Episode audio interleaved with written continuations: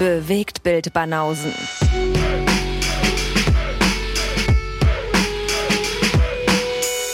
Filme, Kino und Serien, bis ihr kotzt.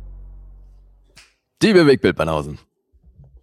Guest wieder mit seinem Schnipper als Einsatz, wunderbar.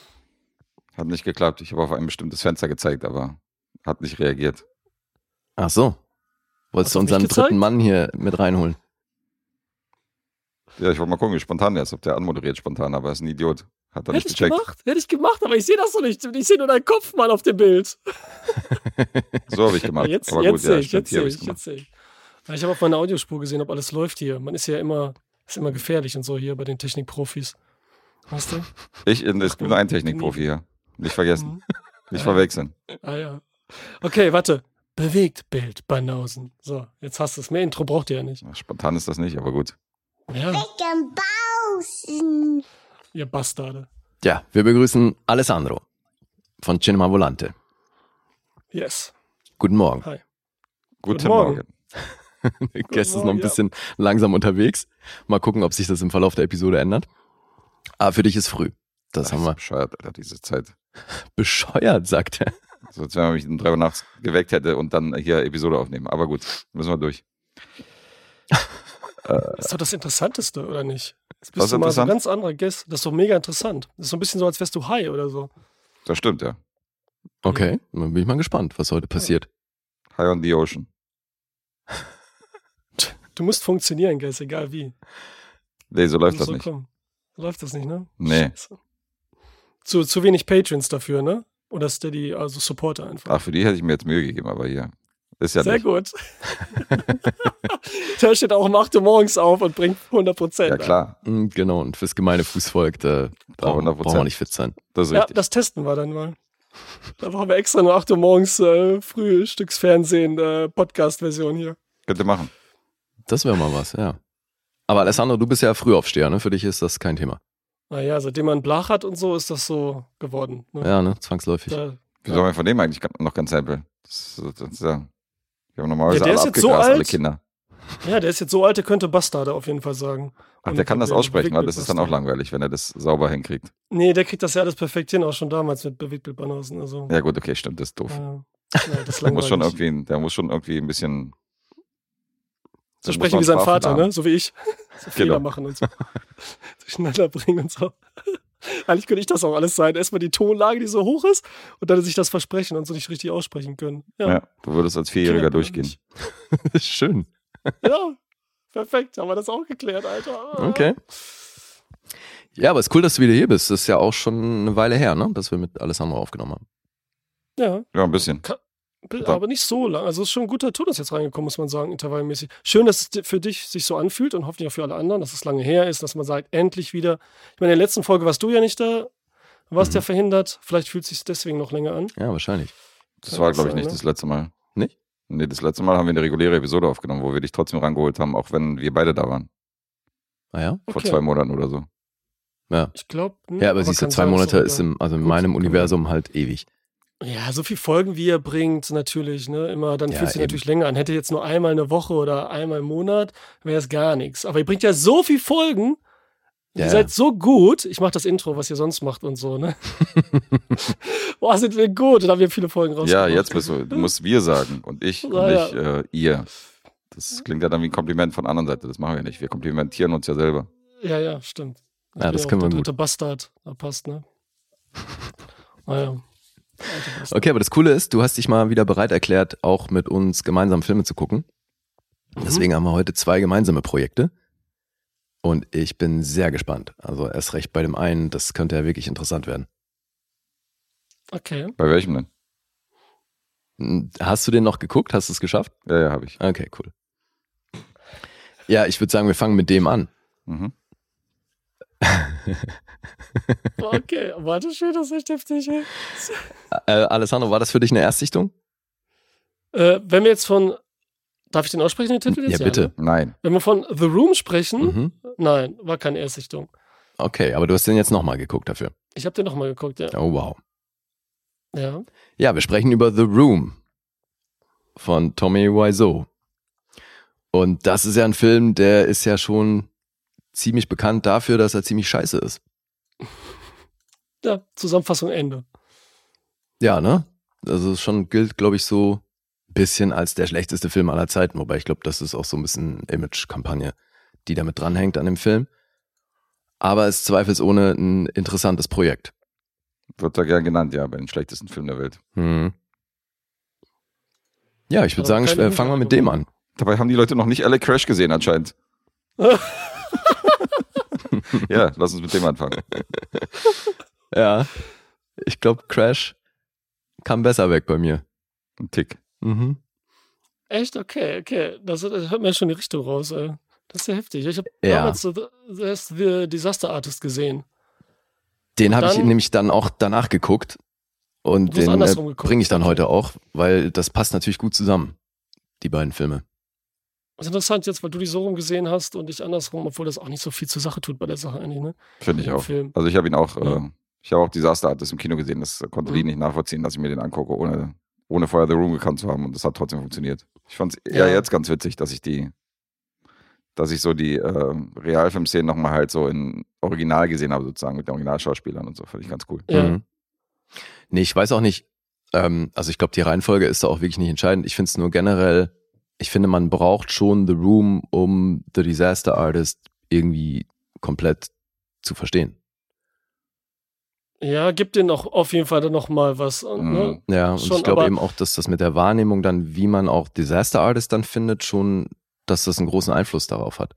Also wenn man Also die Prämisse checkt und weiß, dass hier ziemlich Amateure am Werk waren und du merkst ja, wie die den Film gedreht haben und da zeigen sie auch hinter den Kulissen, wie das ablief, ist das auch so ein interessanter Film, wenn du jetzt nicht den, das Original gesehen hast. Also das Ja, das auf jeden schon. Fall. Ja, Aber es gibt denen auf jeden Fall nochmal mehr und das Ding ist auch, Ja, das kann sein. also noch schlimmer wäre es, wenn du vorher gar nicht wüsstest, dass das so auf was Realem basiert. Ne, wenn du das nicht mal wüsstest, so ein bisschen informiert bist vorher und den Disaster Artist einfach so guckst, fehlt natürlich auch was, aber ich meine, das war doch so, oder ist das jetzt so eine Enttäuschung am Ende von Disaster Artist? Ne, ich meine, da kommen wir nachher zu. Spoilers Werden doch so Szenen gegenübergestellt, oder? mhm. ja genau. Ne, das war doch so, diese Vergleiche Ja, direkt, dass man denkt, Alter, die Szene haben nicht übertrieben, im Gegenteil, äh, eins zu eins, wenn nicht sogar untertrieben, so gefühlt. Ne? Also, Mhm. Das ist dann auch nochmal so ein geiler Effekt eigentlich, wenn du The Room vorher nicht gesehen hast. Ne? Ja. So ein bisschen bei The Dis- Das Disaster war halt, das war halt echt das Einzige, dass ich mich gefragt habe, warum James Franco so komisch redet und warum er den so spielt. Und dann habe ich halt die Szenen gesehen, wie der halt wirklich redet und wie der halt vor dem Film war, der Original äh, Wiseau. Ja, Und dachte so, Alter, wirklich, der, der ist so. Der redet so. Der sieht so aus, krass. Und ähm, das war vielleicht das Einzige, weil ich den überhaupt nicht kannte so und dachte so, okay, wie, wie komisch, wie James Franco den spielt. Da habe ich Mhm. gecheckt, okay, der spielt ihn eigentlich richtig. Gerade James Franco, der ja oft irgendwie so eine, so eine, so eine, was weiß ich, da macht, ne? So, so dieses Overacting und ganz crazy Ideen da mitbringt. Ja. Hat man gedacht, das hätte er so alles reingehauen, aber jetzt einfach nur in Anführungsstrichen gut gemacht, ne? Eigentlich ja. Also Ja. in der Hinsicht bringt dir das schon was. Aber ich habe auch schon Biopics gesehen von irgendwelchen Autoren. Ich habe ja hier äh, den Nicholas Holt-Film gebracht mit dem, ähm, wer war denn das, der Catcher in Rye geschrieben hat. Der Ach Fänger so. am Roggen. Mhm.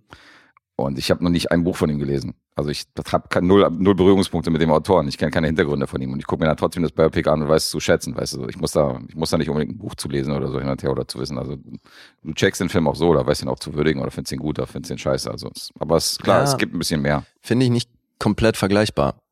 Weil hier hast du ja schon auch The Room als Werk, was Mhm. irgendwie so die Grundlage ist. Aber da kommen wir ja später eh noch zu. Also jetzt erzähl Okay. mal erstmal kurz, ähm, so was bei Ding, The ja. Room passiert. Ja, genau, erzähl mir die Handlung, da bin ich jetzt gespannt. Wer erzählt die Handlung los? Äh, Oder die- die Handlungen. ja, äh, Handlung, Alter, das ist eh so ein Ding. Also Tommy Wiseau spielt Johnny.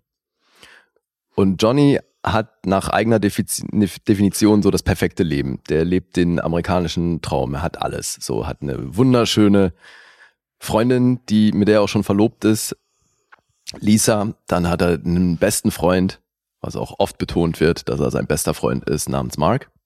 Und er hat eine erfolgreiche Karriere als Banker in San Francisco. Und ja, dann passiert natürlich das, was passieren muss, damit wir hier ein, ein Drama haben. Lisa geht fremd und hat eine Affäre mit seinem besten Freund. Und dann geht's natürlich drum, was wird da passieren, wenn Johnny das rausfindet. Ja, und ich weiß nicht, viel mehr kann man wahrscheinlich nicht erzählen, ohne da wirklich was zu spoilern. Jetzt war also wirklich Spoiler hier oder was? Also, ich meine, ich meine erst ist auch egal, ob man es erzählt oder nicht. Auf der anderen Seite Spoiler ist hier echt sowas von egal. Ja, ja, eigentlich schon. Das ist echt, weil hier ja diese Tropes einfach so irgendwie da reingeballert werden, was sonst so eine Soap ausmacht oder so, ne? So ein Drama. Ja, ich glaube auch, also die Handlung von The Room ist völlig sekundär, weil es natürlich eher darum geht, dass Tommy Wiseau als Hauptdarsteller, Autor und Regisseur des Ganzen das hier halt äh, im Alleingang gemacht hat, auch komplett selbst finanziert hat und ähm, da ein Film entstanden ist, der halt wirklich schlecht ist. Also, Pause, schlecht ist. ja, ich weiß nicht, wie man das anders nennen kann. Also es hat ja wirklich, also mit Schauspiel hat das ja nicht viel zu tun, was hier passiert. Nee, aber also ich merke schon, du konntest denen dann trotzdem nichts abgewinnen, ne? Also nicht, dass du es geil schlecht, so wie sagt, ne, weil das ja ehrlicher Trash quasi ist. Das ist ja echter Trash. Ja, aber ich glaube, da liegt sowieso so ein bisschen die Krux, dass das nicht als Trash konzipiert war. Sondern Ja, hat das ja ernst gemeint und deswegen finde ich, also die einzige Art, Okay. auf der man dem Film was abgewinnen kann, ist halt, indem man sich drüber lustig macht. Ich glaube, auf einer anderen Ebene kann man diesen Film nicht gut finden. Ja, also das ist ja dann, es gibt ja so Definitionen, ne, dass Trash manch, nur Trash ist, wenn es ungewollt ist. Ne? Wenn es ein Film ist, Mhm. der versucht ist, gut zu machen, die geben wirklich alles, aber er ist kacke und man kann halt diese Ironie darin, also nicht Ironie, die man selber so, dieses drüber lustig machen, was du sagst. Ja. Dann ist es halt wirklich echter Trash und nicht dieses Sharknado. Wir machen jetzt extra so einen billigen Trash-Film. Mhm. Und das ist halt selten. Das sind so Perlen, finde ich die Mhm. man dann findet, ne? Die das sind wirklich die Spaß waren. Und ich hatte jetzt, ich sag's einmal schon mal, dass ich hatte voll Spaß an dem Film wieder auch, jetzt zu gucken. Mir Okay. macht das halt voll Spaß. Und jetzt, wenn ich wieder mit euch da gesessen oder so, weißt du, wenn wir mehrere gewesen abends und hätten uns den da reingezogen, ich glaube, hätten wir Spaß gehabt. Und vielleicht noch einen Football in der Hand und zwischendurch rumwerfen Mhm. und einen Löffel oder so, so wie in dem Film oder irgendein Quatsch. Ey, why not und so. Also, mir hat der immer Spaß gemacht. Voll wieder. Ja, ich tue mich ja tatsächlich so ein bisschen schwer damit, mich darüber lustig zu machen. Mhm. Also weißt du, dass ich den, dann den Film nur deswegen gut finde, weil ich mich darüber lustig mache, wie scheiße die alle sind. Mhm. Ja, eben, erst recht, wenn es nicht so konzipiert war. Also das ist, ja, ist mir wirklich schwer gefallen. Und ich habe mich, also ich fand es auch anstrengend zu gucken, weil Mhm. also der Film macht ja schon einiges verkehrt. Also auch so, was so Pacing und überhaupt die ganze Erzählstruktur und so, die treten ja ewig auf der Stelle. Super viele Sachen wiederholen sich permanent. Wie gesagt, allein die Tatsache, dass der permanent auch verbal kommuniziert, dass Mark sein bester Freund ist. Ich glaube, das sagt er fünfmal oder so in dem Film. Das sagt er die ganze Zeit, genauso wie sein, sein Lachen und Ja. äh, dieses Das ist so geil, Alter, das ist so gut. Und so da muss ich dann auch lachen und so, weil das hier ja nochmal besonderer ist als ein normaler Tisch, weil er alles selber macht und irgendwie auch glaubt und äh, glaubte, dass der bei den Golden Globes, bei den Oscars und so weiter an den Start gehen kann und dann ja traurig äh, war, ne? Und wirklich daran glaubt, dass das was Gutes ist und ernst ist, ne? ja, aber da, Hinter- deswegen tue ich mich so schwer damit, das zu feiern, weil der mir fast Mhm. Weil schon ein dir leid bisschen tut. leid tut, weißt du? okay. Weil das, der hat das ja ernst gemeint so und der wollte ja irgendwie da wirklich Mhm. was von sich mit reinbringen und irgendwo auch sein Leben verfilmen und halt äh, so seine, so ein Seelenstriptease da hinlegen und das Ergebnis ist aber lediglich was, worüber sich halt, wo- worüber man sich bestenfalls lustig machen kann. Und das ist halt irgendwo schon auch tragisch, finde ich. Ja, tragisch, aber jetzt so im Nachhinein, wie es ihm geht und was daraus geworden ist, ne, und jetzt in Interviews, die man sieht und was er so gemacht hat, und seine Sitcom, Hm. die echt krass ist, ich weiß nicht, ob ihr dann Folge geguckt habt und Nee. so, Neighbors, die wirkt echt noch mehr wie so ein, weil die auch jetzt auf Videokamera gedreht ist, ne, richtig wie so ein Porno. Weißt du, Mhm. so ein Softporno, wo alle so verkleidet sind und da kommt einer rein und man denkt, der zieht sich gleich aus und so, ne? Ja, aber ich finde, also was dann so popkulturell draus geworden ist und dass er das dann irgendwie auch Wolle genommen hat, dass die Leute sich darüber lustig machen und es dann da immer diese Midnight-Screenings gibt, wo die Leute das eben auch als diesen Trash feiern, was es halt ist, Mhm. und dann mit irgendwelchen Plastiklöffeln rumwerfen und mitschreien, äh, wenn er da irgendwie äh, vor sich, ja, diese, diese, was sagt er immer? Ähm, you tear me apart, Lisa. Ja, nicht immer, aber das ist ja eine Stelle halt. Ne? So es sind dann so Momente, die halt dann vom Publikum enorm gefeiert werden, aber eben auch nur, weil man sich halt drüber lustig macht. Das war, glaube ich, nicht Mhm. der Plan. Nee, das war auf jeden Nee, Fall nicht. nicht. der Plan. Und deswegen, sag ich ja, es hat das halt irgendwie auch was Tragisches. Also, dass das für ihn hinten raus dann doch noch irgendwie gut, halbwegs gut gelaufen ist mit dem Film, ist ja auch fein. aber das war ja nicht so konzipiert. Und ich finde, wir können Okay. den Film halt nicht bewerten anhand dessen, was dann draus geworden ist. So. Was ich meine? Ja, ja, okay, das schon, aber kann man auch so bewerten, aber ich bewerte den Film natürlich nach dem, wie er auf mich wirkt. Klar. Ne? Ja. Und das ehrt dich jetzt natürlich, dass du sagst, so, okay, das ist respektlos und pietätlos, wenn ich jetzt sage, so, weil ich mich drüber lustig mache und der seinen Traum lebt und der eben nicht äh, wahr geworden ist, Mhm. dass er, dass das dann eben, ja, respektlos ist irgendwie, ne? Ja, aber Aber das auf will ich anderen niemandem, macht das fein, ne? Du kannst da Ja, deinen Spaß mit haben, ich will das auch niemandem absprechen. Das ist halt einfach für mich, ich tue mich schwer, das zu feiern, weil der mir halt irgendwie eben, ich finde das irgendwo auch total tragisch. Ja, na, auf jeden Fall ist auch tragisch, ne? So wie die Geschichte in dem Film und alles drum. Aber der hat auch fucking 6 Millionen da reingehauen. Ja. Und irgendwann muss man halt mal so, der ist halt so ein bisschen in einer anderen Welt, was ja auch schön ist, ne? Ich meine, er ist ja cool und erzählt ja auch schöne Geschichten und ist ja irgendwie, wie es so aussieht. Er ist ja der Michael Jackson der Schauspielerei gefühlt, nur dass er kein Talent hat. Mhm. Ne? So von, von, von der Figur, von, von der Art, wie er wirkt. Aber äh, ich meine, jetzt habe ich dann bei YouTube, dann kam so ein Ding, da hat er bei Vanity Fair, kennt ihr ja, ne? Ja. Da gibt es ja dieses äh, Breakdown a Scene. Mhm. Wenn also die, die Regisseure hauptsächlich so wirklich da mit so einem Stift, einen Marker, den Monitor malen und die erklären, ne? Mhm. Und Tommy Wiseau ist da auch Okay. und erklärt, nimmt aus eine Szene von, von The Disaster Artist auch noch. Wieso nicht von seinem, von The Disaster Artist. Und wie er das macht, ne? Also, entweder ist er, der macht er den größten Prank auf diese ganze Welt und verarscht uns alle nur, oder ist noch in einer dritten Dimension oder so am Start, ne? Alter, das ist so witzig. Auch wieder, dass man natürlich über Menschen lustig macht, der es vielleicht ernst meint, aber das ist echt krass. Das ist wirklich krass, was er da erzählt, wenn Seth Rogen da sitzt. Und ja, Seth Rogen sitzt am Regiestuhl und der hat eine Uhr um. Wieso hat er eine Uhr um? Ja, weil er wissen will, wie spät es ist. So redet er da und er meint das ernst und so erklärt so komische Sachen, sagt er so im Hintergrund. Ja, hier sind auch Sachen im Hintergrund, dann steht da eine Leiter, unscharf im Hintergrund, kaum zu erkennen, kreist die so ein, da ist ein Regal, kreist er einfach ein, ja, hier sind so Sachen, damit man sieht, dass es wie beim Film ist und so. Also ganz heftig ist das, ne? Das ist wirklich. Ja, aber das ist ja der Punkt. Siehst du, man, Kleinigkeiten, man ne? Ja. macht sich halt drüber lustig, dass der Typ Mörder Fall. delusional ist, dass der einfach Ja. wirklich eine verschobene Wahrnehmung, Wahrnehmung hat und hat, irgendwie ja. eine ganz eigene Realität lebt. Mhm. Aber ihm geht's ja gut dabei. Das ist ja das Ding. Ja, So weil er es es, glaube ich, nicht und so. registriert oder weil er das Beste draus macht, Ja, indem er da ist so- Kapital ich glaube, das ist es halt letzteres Ja. so, dass der halt Ja. dann einfach da äh, aus dieser Not eine Tugend gemacht hat und dann Ja. halt gedacht hat, okay, also bevor ich da gar keinen Profit draus schlage, machen wir das so. Dann verkaufe ich es halt, als wäre es als Comedy konzipiert gewesen und ähm, Ja, das hat er hinterher gesagt, echt, ne? Hinterher hat er gesagt, so auf einmal, es wäre mehr so eine schwarze Komödie-Drama. So im Ja. Nachhinein, als das wirklich dann so gekommen war. Also ein bisschen hat er dann ist er drauf eingegangen und war ihm peinlich. Ey, ich habe auch dieses Gefühl dabei, ja, auf jeden Fall. Aber was ist nun mal da? Ich mache mir jetzt nicht lustig, wenn ein kleines Kind da. Ach, ist doch geil, jetzt nicht über andere Themen. Und dann habe ich noch gesehen, bei YouTube, tut mir leid, aber da kam so ein Blitzer das nächste auf, Tommy Wiseau als Joker. Als Joker-Version Heath Ledger angezogen, ne? mhm. Und er hat ja schon diese komischen Mund, weil er so komisch operiert ist und so, ne? Ey, und das ist echt gut, ne? Ey, weil der so crazy ist und so verrückt ist. Es ist mega gruselig. Seine Augen, ne? Wenn man nicht die Sonnenbrille hat. Das ist so gruselig, ne? Alter, das hat mir echt Angst gemacht. Da müsste man echt sowas in der Art machen. Der könnte gut irgendwie so ein Willen sein und so, aber ich glaube, man käme am Set da nicht klar und so. Der könnte ja gar nichts machen irgendwie. Ich weiß auch nicht, ey. Ja, aber da geht's ja schon los, dass er sich selber halt irgendwie als die klassische Heldenfigur sieht. Und jeder, der den irgendwie so von außen wahrnimmt, sieht halt alles andere in dem. Ja, ja. Das, ist halt, das obwohl meine ich ja, das schon, eigene Respekt. Wahrnehmung, die der hat, das ist halt völlig verschoben. ja, auf jeden Fall. Ja, also nochmal zu The Room.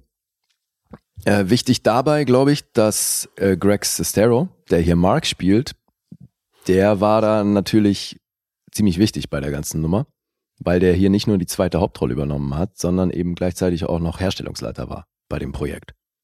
Und er sollte ursprünglich nicht Mark spielen, da war eigentlich schon jemand anders besetzt und da hat sich dann aber eben Tommy Wiseau, wie wohl sehr oft bei den Dreharbeiten von heute auf morgen irgendwas komplett anders überlegt. Und so ist Greg Sestero dann überhaupt an die Rolle gekommen oder hat sich halt so ein bisschen bereit erklärt, das zu machen, weil äh, Tommy Wiseau ihm dann auch noch mehr Geld geboten hat, ihm noch ein Auto geschenkt hat und so. Also der hat den im Endeffekt da reingekauft, dass der dann schlussendlich Mark spielt, weil ursprünglich, wie gesagt, wollte er eigentlich nur den, den Herstellungsleiter posten. Ja, und ich meine, der hat dann, der hat zwar schon auch noch eine Menge gedreht danach, halt viele kleine Sachen, also große Karriere ist das nie geworden und die touren ja immer noch mit dem Film durch die Gegend. Also ne, bei den Midnight Screenings so, es gibt dann oft Q&As, wo die eben auch noch beide am Start sind. Und primär Tommy Wiseau. Aber schon ein schräges Ding. Also ich meine, sowieso als Debütprojekt dann gleich die drei wichtigsten Posten bei so einem Film zu übernehmen, oder vier sogar, ne? Also Regie, Autor, Produzent und Hauptrolle. Das ist natürlich schon eine Mammutaufgabe. Das also kriegen ja schon oft auch wirklich gestandene Leute nicht hin. Naja, wenn das hier so sieht, dass wenn das ein 16-Jähriger gewesen wäre, der mit seinen Kumpels das mal gerade macht irgendwie, ne? Und das wäre dabei rausgekommen. Der hätte mal gesagt, okay, cool und so, ne? Why not? Erster Versuch, ne? Man kommt nicht so klar und so. Oder hatte Spaß dabei. Aber wenn das halt ein erwachsener Mann mit 6 Millionen Dollar, dann ist es natürlich ähm, das, was jetzt geworden ist, ne? Ja, ja, So, zumal, also die sechs Millionen, die siehst du ja nicht ansatzweise. Der Film sieht aus, als hätte er irgendwie 50.000 gekostet. Er wird auch mit zwei Kameras gleichzeitig und so, weil er nicht den Unterschied zwischen einer HD-Kamera und einer Filmkamera checkt oder wie soll man es machen Ja, sollte. und auch, dass das Equipment einfach gleich gekauft hat, anstatt es Genau, hat's gekauft, ne, so. anstatt Alter, was ein so. Typ, ey. Richtig geil. Richtig gut. Ja, aber es gibt so eine Werbung, man sagt ja so, der hat das mit Klamotten gekriegt hier, ne? So, ähm, und da gibt es auch eine Werbung für Levi's. Mhm. Seine Seite tommywiseau.com und hat der Werbung gemacht und dann einfach hier 501er verkauft. Jeans zum Ach so. Beispiel. Und da hat er auch eine Werbung gemacht, hat er Macbeth gespielt und so weiter. Und To Be or Not To Be sagt er da voll verkleidet, so oldschool. Und äh, Who You Want To Be und sowas alles, ne? Und dann, ja, die kauft die Jeans und so, dann bist du jemand und so, ne? Richtig witzig. Mhm. Damals so einen Scheiß gemacht, ne? Weil man es ja nie genau weiß, wo er das Geld her hat, ne? Was ja so crazy Ja, ja, ist. da und gibt's so, verschiedene Gerüchte ne? Ja, voll. und voll da cool. wird, glaube ich, bis heute damit gespielt, dass das nie so wirklich rausgekommen ist, wo der überhaupt herkommt, wie alt er ist und wie der überhaupt an sein ganzes Geld gekommen ist. Also Ja, dieses Außerirdische. Mysterium ist, glaube ich, schon auch ein wichtiger Bestandteil bei diesem Hype um, um The Room. Und ich meine, er hat das ernst gemeint, ne? Der hat den bei Paramount eingereicht, in der Hoffnung, dass der wirklich einen, einen, einen richtigen Vertrieb bekommt und alles. Und wurde da Das- halt äh, niedergeschmettert.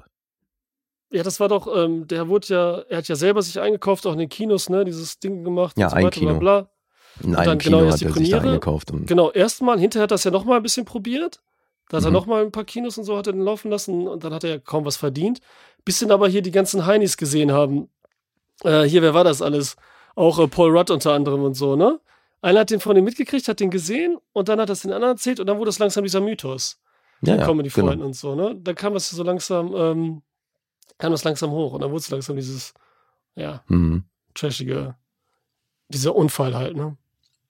Was ja. Auch interessant ist, ne? Wäre das nicht gewesen oder so, wäre das auch einer von tausend schlechten Filmen, die halt nie keiner mehr gecheckt hätte oder so. Ja. Guess, wie ging's dir mit dem Film? Ja, jetzt bist du noch da? Ich sehe das genauso wie du. Das ist halt ein riesiger Schrott. Und Das ist ein Verkehrsunfall. Da mit seiner Freundin die Straße lang spaziert und findet es cool, dass da gerade ein Motorradunfall stattfand und die Leichen abtransportiert werden. Man guckt sich das an und hat da Spaß daran, dann soll man Spaß daran haben. Aber ich hatte da keinen Spaß daran. Ich finde es halt einfach nur schlecht.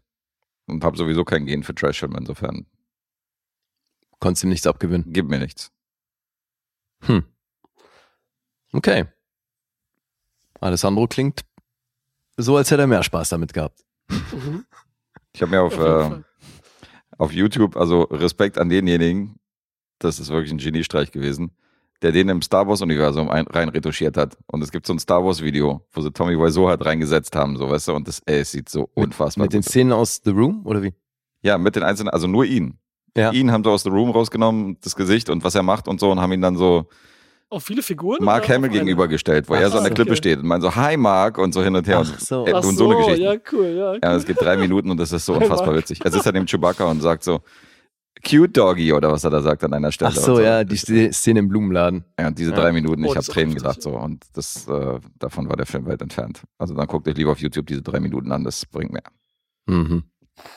Sehr Ja, Bomb hat dem Film ja selber nur einen Stein gegeben. Der hat ihn ja, der hat den als Auftragsfilm aufgegeben. Insofern, keine Ahnung. So keine Zeitverschwendung, soll ich sagen. Ja, sehe ich auch so. Ich finde nicht so witzig, wenn dir die ganze Zeit davon spricht, auch die Freundin, ah, dass sie, dass sie ihn so betrunken machen will, jetzt trink Alkohol und so, ach, ist nicht schlimm, einer ist nichts und so. Und dann, das finde ich so gut einfach. Die, und dann hinterher äh, erzählt sie das allen und so weiter. Er hat getrunken. Weißt du, so überhaupt an sich so, er hat was getrunken, ein Glas oder was, Mhm. wäre das so schlimm und, Und überhaupt die ganze oh, Idee und so, das shit. ist alles so, ja, so, und dann hat er mich geschlagen und Mhm. so, ne, was ich, und dann überhaupt, dass alle fünf Minuten auf einmal die Musik angeht, wie so ein Sex, Soft-Porno und diese so viel Sexszenen da drin sind Ja, und so, wie das ist so lange geil, die auch Alter. geht, Alter. Was ist denn damit los, Das ey? ist so gut, ey. Das wird natürlich an The Disaster Artist nochmal richtig witzig, ne? Aber ich finde das, ich muss wieder totlachen bei jedem Kack. Wenn die werfen, wenn die da mit dem Football immer rumwerfen und so, ne, was natürlich diese ganzen äh, Dinger geworden sind, hier diese äh, popkulturellen Dinger, wie man schon fast sagen kann. Hm. Ey, tut mir leid, aber ich musste da äh, schmunzeln. Und vielleicht ein bisschen mehr. Also von mir kriegt er Props, weil die endlich mal eine Sexszene zeigen, wo der Typ einfach mal einen Tittenfick macht bei der, bei der weiblichen Protagonistin. Und das habe ich vorher auch noch nicht gesehen, weil so hoch wie der da angesetzt hat, kann nichts anderes gewesen sein. Ja, bestenfalls Ja. noch Bauchnabel erwischt, aber ansonsten wirklich. Ja, genau. Das kann Weird. natürlich auch sein, dass er da im falschen Loch gelandet ist, aber sonst macht das alles keinen Sinn, wie der da drauf lag.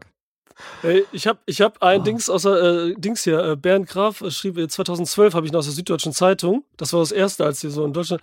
Dieses, ich äh, zitiere, dieses Zellulit-Inferno ist episch in seinem Scheitern. Es ist grund, äh, gesundheitsgefährdend. Es ist nur für Menschen mit kerngesunden Blutdruck. Alle anderen werden krank, wenn sie diesen Film sehen, lebenslang, unheilbar und rettbar. Also das ist schon heftig, ey. Das ist schon, das ist fies. Ja, weiß nicht. Ich, dafür finde ich es zu belanglos. Also Mhm. ich weiß nicht, bei mir hat das keinen großen Eindruck hinterlassen. Jetzt Also- auch nicht so, dass ich sage, also halt wirklich sage, irgendwie das ist der schlechteste Film aller Zeiten oder so, sondern es ist einfach vollkommen überflüssig. Ja, Mhm. Schrott. Ja, ich finde es halt auch wirklich nicht der Rede wert. Also ich, aber ich meine, es gibt ja einige Filme, ne, so die gerade in den USA, die dann äh, so einen Kultstatus erreicht haben, weil sie halt auffällig scheiße sind. Also zuletzt jetzt mit Cats wahrscheinlich war das ja auch so. Und da fällt The Room halt auch mit rein. Aber das ist ja das, was ich eingangs meinte. Der funktioniert halt für alle Leute wirklich ausschließlich auf der Ebene, dass sie sich drüber lustig machen können. Hm. Ja, was bei Cats doch dann auch so. Mhm. Ja, Klar. Okay. Aber dann tun dir die nicht leid, oder? Wie? Die Produzenten. Na doch, weil also so, das Regie. gibt mir auch Okay. nichts, dass, also, dass ich mir Mhm. das angucke, weil es so scheiße hab ist und mich dann darüber amüsiere.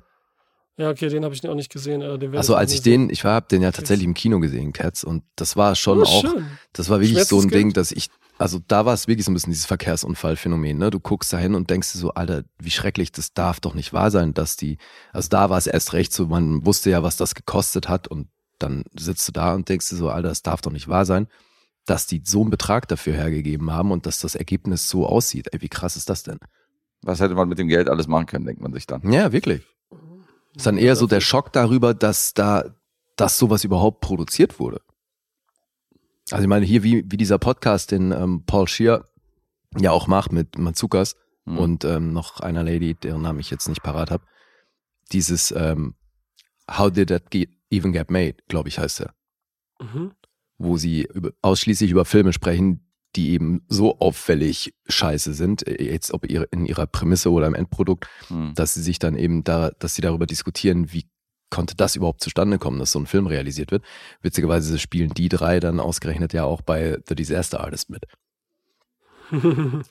Insofern ganz passend, aber weil die natürlich auch schon, die haben glaube ich sogar eine Episode mit Tommy Wiseau gemacht, wo die auch eben über The Room sprechen, wo es darum geht, wie der überhaupt zustande kam. Der war dabei, ja. Ich meine, ja. Okay. Ja, stimmt, wollte ich mir eigentlich auch noch anhören in der Vorbereitung, aber habe ich nicht mehr geschafft. Ja, also ich will den nicht nochmal sehen. aber das finde ich krass, ey, alles andere, dass du den schon kanntest und dir dann den bereitwillig nochmal angeguckt hast. Ey, das heißt aber schon, dass du tatsächlich, du hast wirklich Spaß damit. ja, auf jeden Fall. Abgefahren. Ja. Ja, ich habe den jetzt auch, na gut, ich habe den jetzt gewählt von allen, weil der am kürzesten ist auch. Glaube ich, von denen, der alle lief, ne? Danach habe ich jetzt einfach, weil ich mich nicht entscheiden konnte, ne? Ach Jetzt so. ein paar Mhm. zum gemeinsamen Besprechen, ne? Die Auftragsfilme waren oder was auch immer. Äh, oder Losfilme. Und da habe ich jetzt den genommen, einfach weil ich mich nicht entscheiden konnte, der kürzer ist, ne? Weil da waren viele gute dabei. Mhm. Es sind ja immer, die Lose sind immer toll von allen Supportern, das sowieso, aber ne, deswegen ist das schwer dann so, ne? Was, Das ist ja noch härter. Du sagst aber viel Gutes dabei und dann entscheidest du dich für The Room. Du kanntest Ja, den Mann. schon. Ich Alter, hab's dann noch kurz, ne? mutig. Ja. Ja. Mhm. Ja, aber ich meine, es spricht ja sehr dafür, wie du den, den Film auffasst. Und ich kann mir Ja, vorstellen, das dass es einigen unseren, von unseren Zuhörern auch so geht, dass die halt irgendwie dem Film auf dem Level was abgewinnen können. Ah, ich glaube von euch, ja, kann sein, ein paar vielleicht, ne? Ich glaube, da die meisten sind da echt so wie du, so wie ihr, dann eher. Meinst du? Ich kann das überhaupt nicht einschätzen. So, ich glaube, die sind echt, das sind, Das sind alles Cineasten und nicht so äh, Videocouch-Typen Ja? wie ich. Ja. Guess, hast du denn mal geguckt, wie der ansonsten bei uns ankommt? So? Der kommt beschissen weg. Außer bei Hoffi. Hoffi gibt ihm vier Sterne. Hoffi to the rescue. Der ist Fan. Vier Sterne. Mhm. Aha. Der fand das alles sehr lustig. Abgefahren. Aber er findet auch RRR gut, so wie Ja, ja. Alessandro. Das ist wahrscheinlich dann, Den finde ich gut, ja. das, das ist wahrscheinlich das Gen, das uns fehlt, um Schrott zu feiern. Sorry, ich stell mich nicht an die Mülltonne und klatsche Applaus. Ja, aber es ist witzig, stimmt, das passt eigentlich gut zusammen. Für Fans von RRR, The Room. Ja, habt Spaß. Ja, schauspielerisch auf jeden Fall auf einem ähnlichen Niveau. Voll. Die Action-Szene in The Room waren besser.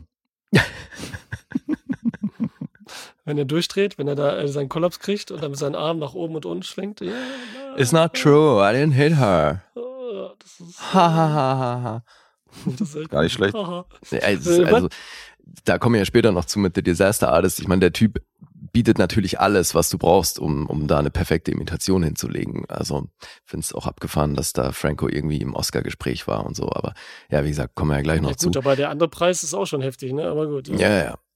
Was können wir denn noch zu The Room sagen? Gibt es da noch irgendwas Nennenswertes? Also er hat tatsächlich mal 2011 dann ein Bühnenstück draus gemacht auch, ne? Wo, wo er und Greg Sestero auch wieder beide ihre Parts übernommen haben. Na, war ja auch ursprünglich, weil erst wollte er ja Bühnenstück.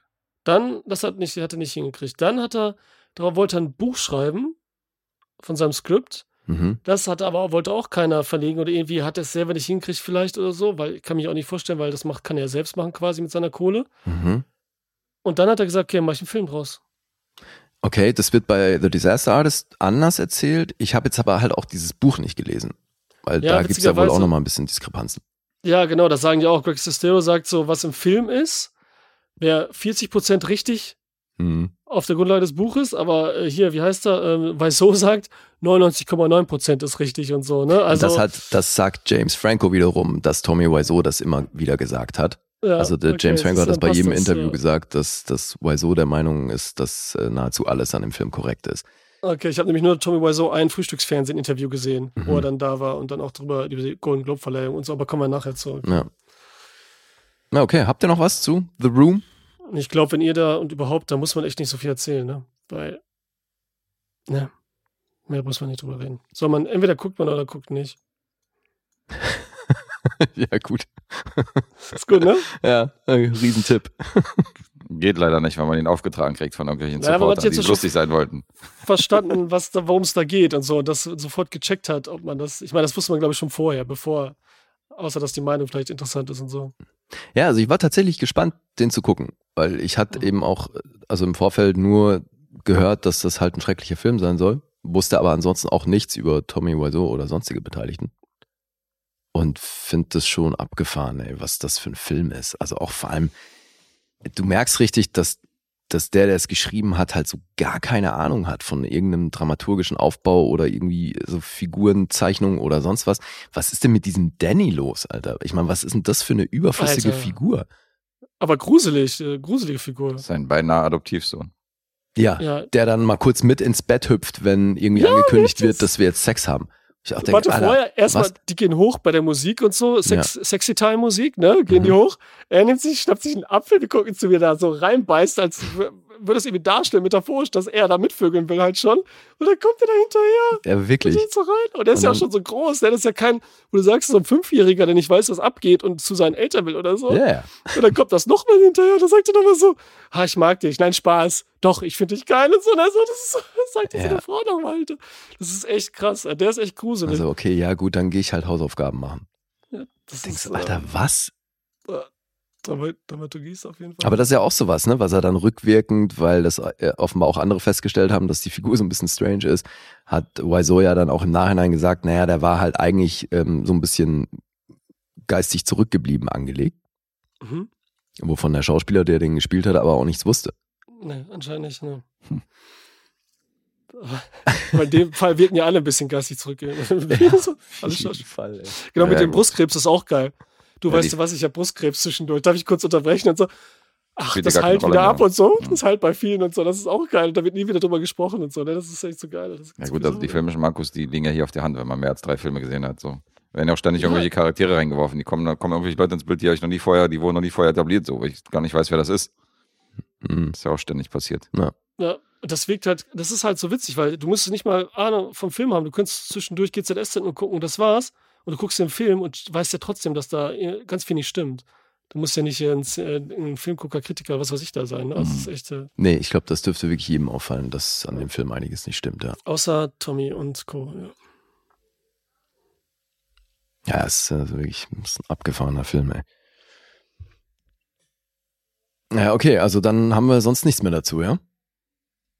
Glaub Nee, nicht. außer Ratlosigkeit. Okay. Das ist ein dunkler Supporter-Monat, ja, mit Bibi und Tina und äh, The Room in einem Monat. Was soll das? Was ist los mit euch, das ist ey? echt heftig, ey. Das ist echt heftig. Ja, dann äh, würde ich sagen, kommen wir mal zu den Punkten. Also überraschenderweise war das kein finanzieller Erfolg. Also ich kann mir vorstellen, dass der dann eben in den Jahren danach mit diesen ganzen Midnight-Screenings und so, dass der schon noch auf seine Kohle gekommen ist. Aber natürlich die sechs Millionen oder mehr als sechs Millionen, die der gekostet hat, die hat er anfänglich natürlich nicht eingespielt. Ist auch schwierig, wenn er nur in einem Kino läuft. Ähm, ja, IMDb vergibt eine 3,6. Metascore ist bei 9. Das ist auf jeden Fall eine Ansage. Auf Rotten Tomatoes gibt es von der Kritik ebenfalls 3,6 von 10 und vom Publikum 2,8 von 5. Das finde ich schon ist abgefahren, ey. Und Letterboxd 2,6. Ey, das ist gar nicht so schlecht, oder? Nee, Also dafür, weißt du, was ich meine? Ja, das ist gemessen an dem eigentlich. Film ist das wirklich nicht schlecht. Ja, da sind da ein paar dabei. Okay, Hoffi hat es dann hochgehauen, wenn ihr gesagt vier Sterne und so. Gut, aber Ja, ich kann mir auch nicht Frage- vorstellen, dass es hier viele Leute gibt, die irgendwo im Mittelfeld landen, oder? Weil halt entweder Ja. feierst du das für den Trash, der er ist, oder du findest es halt einfach richtig scheiße. Irgendwas dazwischen kann ich mir schwer vorstellen. mhm. ja, ist dann auch schwer für sich selber zu definieren. Wenn du gut findest, aber trotzdem dann sagst, wie viele Sterne gebe ich dem jetzt? Mhm. Ne? Also das ist natürlich auch schwierig, weil du kannst dir dann trotzdem nicht fünf geben, wenn du dich ablasst und Spaß dran hast und so. Das geht einfach nicht. Warum? Ich weiß nicht, irgendwie geht das nicht. Das, das tut dann irgendwie dann trotzdem in der Filmseele weh. Mhm. Ne? Auch wenn es entertained wurdest und so, ne? Okay, Das, das ist so interessant. No-Go. Das ist dann No-Go für mich zum Beispiel persönlich jetzt. Verstehst du? Da, ja, nee, nicht wirklich. Weil Okay. also, wenn du, du hast ja vorhin gesagt, du bemisst den, also du vergibst dann ja Punkte Mhm. gemessen daran, wie viel Spaß Genau. du mit dem Film hattest. Es gibt immer Ausnahmen bestätigen die Regel. Ja, ich gebe dir da Punkte, aber das ist wirklich dann so ein Zehner, dafür kann ich dann nicht geben. Obwohl du sagst, du Unfall, hast für eine Menge Spaß Unfall. mit dem Film. Genau, aber 10 ist ja echt krass jetzt, ne? Also mal, gut, Ja, ja. ich gebe oft 10, ne? Aber das ist dann echt zu krass. Nee, das ist dann, das darf man dann nicht machen. Das ist dann den anderen Film dann doch gegenüber böse irgendwie. Okay. Ja, da bin ich mal Ja, gespannt. ist jetzt weird, müssen, jetzt müssen wir weird. Punkte raten, ey. Das kann lustig Ja. werden. Das wird heute, Ja, glaube ich, Spaß. sowieso eine, eine wilde Raterei. Also mit sehr viel Glück verbunden heute wahrscheinlich. Ja, bei euch ist es auch schwierig, weil ihr ja ganz unten irgendwo seid. Das könnte von 0 sein bis, äh, bis 2. Wie ist denn jetzt der Plan fürs Punkteraten? Nimmst du denn Alessandro jetzt als dein Avatar durch die Episode, falls du früher los musst, oder? Nee, nicht durchgehend. Ich würde sagen, solange ich am Start bin, äh, rate ich natürlich mit. Ach so, Ja, oder? Sagen, ja. ach so, ja, ja, auf okay. jeden Fall. Ja, so habe ich auch gedacht. Zwei gegen eins. Was? Nee, jetzt raten wir uns drei gegenseitig Genau, einfach ganz sowieso, normal. eben. Und wenn Und ich dann er weg wirklich früher sein weg sein sollte, sollte, dann übernimmt ja. halt Alessandro. Genau. Das ist ja, das ist ja fies mir gegenüber. Warum ist das? Im Gegenteil. Das ist ja Nee. so wie wenn, äh, wenn Ronaldo dann so beim, beim 2 zu 2 dann auf einmal zur gegnerischen Mannschaft geht und für die auch noch Tore schießt. Ja, aber ich muss ja trotzdem Hä? auch noch in mein Ist Tor doch eher schießen. so, als würde Also- Ronaldo irgendwann ausgewechselt und dann kommt halt der Ersatzspieler und macht sein Ding. Ja. Ich Für finde, das ihn. Alessandro ist ein Ersatzspieler, ja. Ja, in dem Moment, wo ich weg bin, klar. Die Ersatzspieler sind immer die B-Spieler. Die sind nicht so gut wie die, die in der A-Mannschaft Ja, sind. ich bin C mindestens. Ich bin der Trash, ich bin der Trash der Podcast-Welt. Selbstbewusste. Ja, verkauft er sich wieder Trash extrem der gut. Ah, geil. Ja, okay. Ähm, Guess, willst du anfangen? Ja. Alessandro 7,5 Mhm. und du eine 1. Okay. Ähm, dann mache ich mal weiter. Ich sag, pff, ey, Guess ist bei null. Und ich sag, Alessandro ist bei äh, sieben. Ich sag, Guess ist bei 0 und Lee ist bei 0,5. Alright. So, jetzt die Auflösung. Ich bin gespannt. Ich bin gespannt. Ja, meine erste Null in diesem Podcast. Ach, ist es tatsächlich. Glückwunsch. Wow. Yay. Ja, das, das haben wir uns schon ich gedacht, bin hier aber auch bei so- null, aber sowas von deutlich. Okay. Ah ja. Das habe ich mir nämlich gedacht. 0 oder 1, deswegen habe ich dazwischen genommen. Wofür soll ich denn hier einen Punkt geben? Ich weiß nicht, vielleicht hast du doch Fürs gedacht, Commitment. dass ja, Disaster Artist dafür entstanden ist und du den magst. Aber das wissen wir ja noch nicht. Mal gucken. Mhm. Oh, mal Aber gucken. das wertet doch, würde The Room ja nicht aufwerten. Nein, aber weil ohne The Room hätte es den nicht gegeben, den Disaster Artist. Mhm. Äh, du meinst also Ja. äh, ein Punkt für das bloße Jetzt, Existieren. jetzt stell dich wieder Frage, wie ich denke, mal. Los, weiter geht's. Nee, alles gut. Die Mutter von Hitler muss auch ein bisschen Props Ach, kriegen. ich muss ja auch noch sagen, wie viele Punkte ich habe. Ich muss ja auch noch sagen, wie viel ich. Ja, wie viel hast du noch denn? gar nicht. Acht. Acht sogar. mhm. Mhm. Wow. Ich wollte, ich wollte schon fast, hätte ich gesagt, so, ah, bei, als ihr gesagt habt, hoffe, vier Sterne und so, dann war das ja dann 18 Ach so, quasi. ja, ja, okay. Aber ihr wart ja nah dran. Also ich war auch Alter. 7,58, das- da war ich schon. Wer war nochmal bei 7,5? Ich. Guess, ja. Guck, das war eine. Und ich wollte einen Tipp geben, weil ich dann auch wieder so subtil, weil ich sage mit 10, dass ich wirklich weit oben bin. Aber habt ihr nicht wahrgenommen. Habt ihr wieder nicht richtig zugehört. Habt ihr lieber drüber nachgedacht, wie ich denke. Puh. Na doch, der Tipp war ja, dass du auf jeden Fall nicht bei einer 10 wärst, weil das ist unfair Genau. den anderen Filmen gegenüber. Das, wir haben ja auch Ja. nicht auf 10 getippt, sonst hätten wir nicht nee, nee, hingehört. das nicht. Aber ich dachte dann wieder hoch, weil ihr wisst, wie bescheuert ich manchmal bin.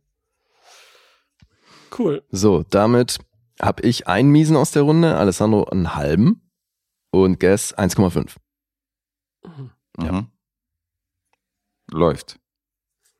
Ihr beiden habt null gegeben. Das ist, auch, das ist auch neu, oder? Müsst ihr beide nicht klingeln oder geht das nur jetzt, weil wir drei dann Stimmt, wir können sind? klingeln. Stimmt. Große Einigung bei The Room. Alter, acht Punkte, Alessandro, ey, wow. Leichte 8 Punkte Diskrepanz hier zwischen dem Gast und uns. Das ist auf Ist jeden das die Fall. größte Differenz? Die müssen Ja, wir ich glaub, ausrechnen, das die ist Rekord, Differenz auf jeden. Okay. Oder? Denke auch. Ja, also acht Punkte ist auf jeden Fall Rekord. Holy shit, ey. Ja, gut, aber jetzt haben wir ja eh schon ansatzweise drüber gesprochen, dann machen wir wirklich gleich weiter mit The Disaster Artist. Den habe ich mir ja dann direkt danach angeguckt. Dachte, das passt sehr gut ins Konzept und äh, Déjà tut's ja offensichtlich auch, weil das ist jetzt hier eigentlich eine Art Biopic, wo es um die Entstehung des Films geht. Und ansonsten erfahren wir so ein bisschen was zum Background, beziehungsweise wie die überhaupt da hingekommen sind. Also wir sind starten in den 90ern und sehen Greg Sestero in einem Schauspielkurs, wo er schon auf Tommy trifft, der da auch ähm, was vorspielt. Und da ist schon irgendwie der ganze Saal völlig irritiert von dem, was er da macht. Greg ist aber so ein bisschen angetan und geht anschließend zu ihm hin und fragt ihn, ob sie nicht zusammen an der Szene arbeiten möchten. Und so wird er auch gleich irgendwie in Tommys Bann gezogen. Der nimmt ihn dann mit und stellt dann fest, dass die eben irgendwie den gleichen Traum verfolgen. Wollen halt beide große Schauspieler werden und sind aktuell in San Francisco und dann haben, ja, fassen sie zusammen den Plan, nach LA zu ziehen, um dort ihre Träume zu verfolgen. Und Tommy hat passenderweise nicht nur ein Apartment in San Francisco, sondern eben offenbar auch noch eins in LA, was irgendwie leer steht. Also können sie easy dahin ziehen, wohnen dann da zusammen in dieser Butze und versuchen dann, ja, ihren Traum zu verwirklichen und dem nachzugehen. Und Greg findet dann auch relativ schnell eine Agentur. Und die beiden verbindet eine sehr enge Freundschaft. Also die wohnen einerseits zusammen in dieser Einzimmerbutze und versuchen dann, also machen auch überwiegend das meiste zusammen. Und dann ziehen so ein bisschen die Jahre ins Land. Greg findet trotz dessen, dass er jetzt eine Agentur gefunden hat, nicht wirklich, kommt er nicht wirklich gut an Jobs, kommt er nicht gut vorwärts. Und in einem Moment, wo sie sich dann zusammen passenderweise auch wieder auf dem Dach von, von dem Haus unterhalten und Tommy ja so ein bisschen resigniert, erinnern, erinnert Greg ihn an den Pakt, den die beiden geschlossen haben, dass sie sich immer gegenseitig unterstützen werden und sich gegenseitig pushen werden, um eben ihren Träumen nachzugehen.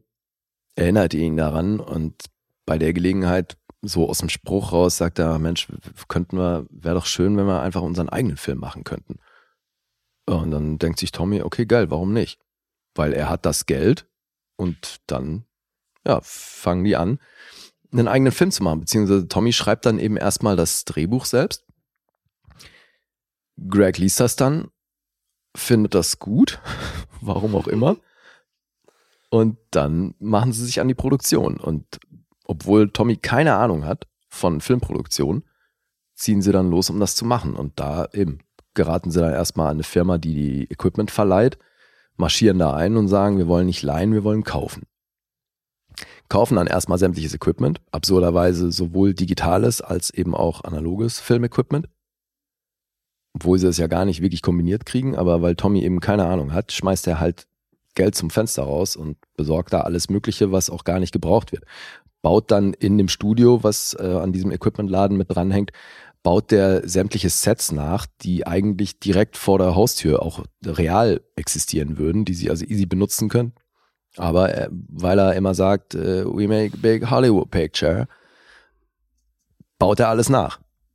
Völlig sinnfrei und wirft so echt eine Menge Kohle zum Fenster raus. Und so geht's dann im Verlauf dieses Films drum, wie die eben, wie dieser Film entsteht, was die für einen Stress haben mit diesem absurden Typen Tommy Wiseau und seiner Vision des Films. Und der ist da schon auch ein ziemlicher Assi am Set. Also ist sowieso mit seinem Auftreten stößt er sowieso überall nur auf Ablehnung.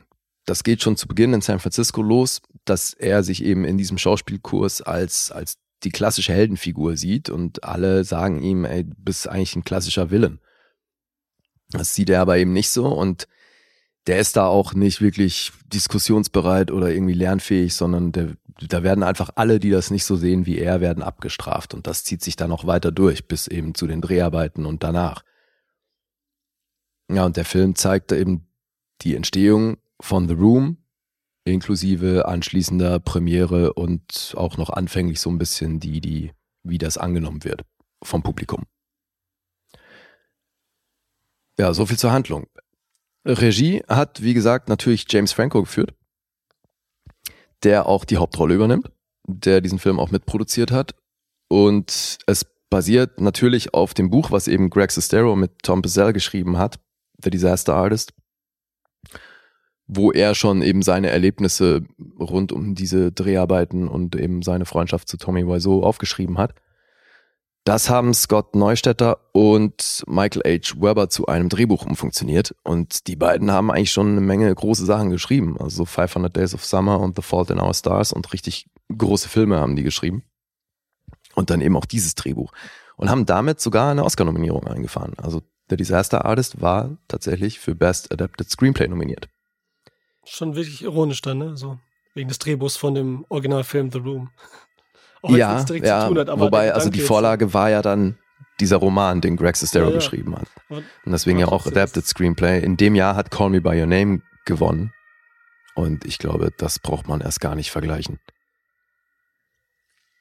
Ja, es gab dann eben auch Gerüchte, dass James Franco da im Oscar-Rennen ist, weil er eben den Golden Globe auch dafür gewonnen hat.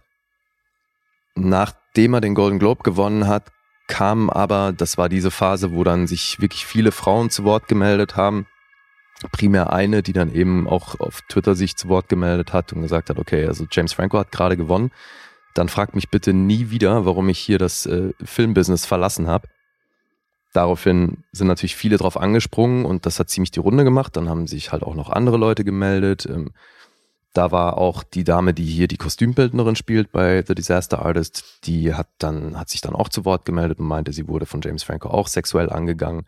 Das wurde von Seth Rogen auch noch unterstützt. Beziehungsweise es wurde dann auch versucht, das alles so zu verharmlosen. Die haben dann auch versucht, sie irgendwie stillzukriegen, indem sie ihr mehr Geld und äh, eine größere Rolle angeboten haben. Das hat sie dann natürlich als Bestechung aufgefasst und das hat ziemlich die Runde gemacht. Das endete darin, dass James Franco natürlich keine Oscar-Nominierung bekommen hat, wo dann eben auch alle gesagt haben, das hatte mit diesem Shitstorm zu tun. Dass der bei der Oscar-Verleihung 2018 dann eben nicht in Erscheinung getreten ist. Ja, aber da haben sich halt wirklich viele Leute zu Wort gemeldet und es ist schon sehr offensichtlich, also es war ja auch nicht das erste Mal und es ist eben leider echt offensichtlich, dass James Franco in seinem Verlauf seiner Karriere schon wirklich viele Frauen da echt schwierig angemacht hat. Er sagt ja selber, jetzt hat er wortwörtlich selber gesagt, äh, Zitat, ich habe auch ähm, Schulmädchen und so weiter angegangen und so, ne? Hat er selbst. Ja, ja. Ja, das hatten wir, boah, wie hieß denn dieser, äh, Perlo Alto war das, ne? Über den ich mal gesprochen habe, da war das ja auch Thema. Da habe ich das Buch gelesen. Ja, von dass er sich da immer wieder auch mit sehr jungen Mädels umgeben hat und äh, ja. James Franco beschreibt aber tatsächlich das Drehbuch hier als eine Mischung aus Boogie Nights und The Master, was ich Mhm. sehr hochgegriffen finde, weil es, was mir an dem Film hier fehlt, ich war echt hin und her gerissen, was so die Punktevergabe angeht und wie ich das finde, weil man kann James Franco nicht absprechen, dass er den perfekt imitiert. Also ich finde, er, er geht mit dem Akzent einen Ticken zu weit. Das hat aber natürlich viel damit zu tun, dass The Disaster Artist halt eindeutig als Comedy angelegt ist. Und ich habe viel drüber gelesen, auch wie das so aufgefasst wurde ähm, beim Publikum und gerade in den USA, in den Kinos. Der, der Großteil des Erfolgs dieses Film, Films beruht halt darauf, auch hier wieder, dass die Leute sich über dieses Broken English lustig machen. Dass die über die Art, wie Tommy Wiseau spricht, die James Franco ja sehr gut imitiert, dass sie sich halt primär darüber lustig machen und dass halt sehr viele der Momente bei The Disaster Artist eben deswegen witzig sind, weil der sich so bescheuert ausdrückt und weil er halt diese absurde Art zu sprechen hat mit diesem undefinierbaren osteuropäischen Akzent, den er hat. Und da, das ist für mich so ein bisschen die Krux bei der Nummer. Weil ich finde, man hätte da wahrscheinlich ein gutes Drama draus machen können, also halt echt ein Biopic. Aber die machen halt im Grunde das, was die ganze Öffentlichkeit auch mit The Room macht. Die machen sich drüber lustig. Die machen sich über die Figur Tommy Wiseau lustig und das ganze Ding ist eine Karikatur. Und es ist ja auch Greg Sestero hat über Disaster Artist ja auch gesagt, dass er den überhaupt nicht gut findet, weil er eben nur ein Bruchteil stimmt und es fehlt halt primär sowieso die ganze Grundlage und Vorgeschichte von Tommy, die wohl im Buch aber auch verarbeitet wurde. Und ähm, dass das dem ganzen Ding halt nicht gerecht wird. Und das kann ich wirklich gut nachvollziehen, weil das, was du hier von, von Tommy Wiseau zu sehen bekommst, der ist eigentlich durch den ganzen Film weg unsympathisch. Der ist ein übler Wichser zu allen Leuten und ist eben genau diese Axt im Wald. Wenn du halt nicht mit ihm bist, bist du gegen ihn und dann haben alle anderen keine Ahnung. Und er ist halt weit entfernt von einem Sympathieträger und das in Kombination mit dieser bescheuerten Art zu sprechen und diesem Mysterium um seine Herkunft und dass er das auch nie groß thematisiert, was eben so Herkunft, Alter und, und finanzielles Ding angeht. Das ist, finde ich, in der Summe halt zu wenig, um hier wirklich ein Biopic zu haben, wo du dann diesen Künstler, um den es hier geht, auch irgendwie greifen kannst. Sondern das ist jetzt halt hier so eine, so eine Karikatur und so, ein, so eine überzogene Darstellung von Tommy Wiseau, die für mich als Biopic nicht funktioniert und als Comedy leider auch nicht wirklich, weil für mich ist halt dieses gebrochene Englisch, das ist für mich halt nicht witzig. Das ist nicht, also, ja, das ist vielleicht an ein, zwei Momenten denkst du dir, okay, abgefahren, wie bescheuert der spricht, aber das rettet mich nicht als Comedy durch den Film. Und ich finde, die haben dann halt auch wirklich Potenzial verschenkt damit, weil, wie gesagt, man hätte das schon auch alles ernst nehmen können. Aber du siehst halt aufgrund der Inszenierung und natürlich auch aufgrund der Besetzung, dass das eindeutig als Comedy angelegt ist. Erschwerend hinzu kommt, dass Greg Sestero von Dave Franco gespielt wird. Und von dem habe ich leider in letzter Zeit eh viel gesehen und je mehr ich von ihm sehe, desto klarer wird, dass der Typ halt auch einfach kein guter Schauspieler ist. Und hier, ich habe hier sowieso zu keinem Zeitpunkt Greg Sestero gesehen, sondern halt immer nur Dave Franco der zum Teil dann auch wirklich blöd verkleidet aussieht. Also das äh, finde ich auch. Das ist eigentlich, also die Besetzung ist im Grunde auch einfach schlecht, weil das hätte jemand anders wahrscheinlich wirklich sehr viel besser gespielt. Zumal Greg ja eigentlich auch hier eine, eine krass tragische Figur ist, weil das ja auch der mit 19, als der dann Tommy kennenlernt, der ja noch ein sehr junger Schauspieler ist, der große Träume hat, die durch Tommy ja schon auch hart boykottiert werden, beziehungsweise halt eine schwierige Richtung annehmen. Und äh, ja, also der ganze Film ist halt irgendwie eine, eine Parodie und das dafür ist es aber, geht's eben nicht tief genug, finde ich, als dass du dann hinterher wirklich es, es fühlt sich an wie so ein langer SNL-Sketch. Weißt du, wo die halt einfach Tommy Wiseau imitieren Hm. und nochmal überspitzter darstellen, wie er spricht und äh, wie er eben abgeht am Set und all das. Aber du, du hast zu keinem Zeitpunkt steigst du irgendwie dahinter, warum der so eine verschobene Wahrnehmung hat oder dass du da irgendwie Empathie aufbringen könntest für, für seine Sicht auf die Welt und warum er, warum er die Dinge so verschoben sieht und wieso der überhaupt die Mittel hat, das alles auch so umzusetzen und so. Und das, das geht halt alles völlig unter. Und deswegen beschränkt sich halt wirklich auf diese Karikatur. Ja. Deswegen, also für mich unvorstellbar, dass James Franco hier im Oscar-Gespräch war.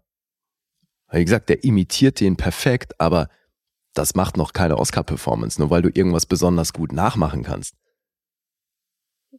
Weißt du? Also ich weiß nicht, wie ihr das seht, aber also für mich ist das, also hätte der bei den Oscars nichts verloren. Ich bin auch schockiert darüber, dass der einen Golden Globe dafür bekommen hat. Mensch, seid ihr gesprächig. Dann erzähle ich mal weiter, wer hier noch mitspielt. Wir haben Eric Rayner, die Juliette spielt. Das war die Dame, die Lisa gespielt hat. Eric Rayner kennen wir ja schon auch irgendwie aus einem Dying Up Here. Da habe ich die gesehen und witzig finde ich, dass die Alternative für James Franco, was die Besetzung von Juliette angeht, wäre lediglich Britney Spears gewesen. Also erste Wahl war tatsächlich Eric Rayner. Die sieht ja wirklich ähnlich, ne, wenn ich so dran denke, so ein bisschen vom Style her. Also der aus The Ich finde, genau, finde ich auch. Britney ne? Spears ja. wäre nah an, an ja. eben Juliette gekommen. Ja. Aber Eric Rayner war die erste Wahl und dann haben wir halt natürlich noch sämtliche Leute, die sonst auch immer im James Franco-Umfeld zu sehen sind. Also Seth Rogen, Paul Shear, eben Alison Brie, wenig überraschend auch dabei. Jackie Weaver, Zac Efron, Josh Hutcherson, Jason Manzukas, Megan Mullally, Andrew Santino, Sharon Stone, Nathan Fielder, Melanie Griffith, Bob Odenkirk, Tom Franco, hier der dritte Bruder, auch noch einen kleinen Auftritt. Und Zoe Deutsch und dann noch sämtliche Leute, die sich halt selbst spielen, weil sie irgendwelche Statements zum The Room geben und so. Also ist schon ein krasses Line-up, was die hier auffahren. Und ich meine, der war auch nicht günstig, ne? 10 Millionen gekostet. gut, gemessen am Budget von The Room. Natürlich krass, wenn du hier das Line-up siehst. Stimmt, ja. Schnäppchen ja. eigentlich. Aber es ist natürlich schon, also ich glaube, davon lebt der Film schon auch sehr oder wird, glaube ich, auch deswegen so gut gefunden, weil du hier natürlich an jeder Ecke siehst du halt irgendeine bekannte Fresse.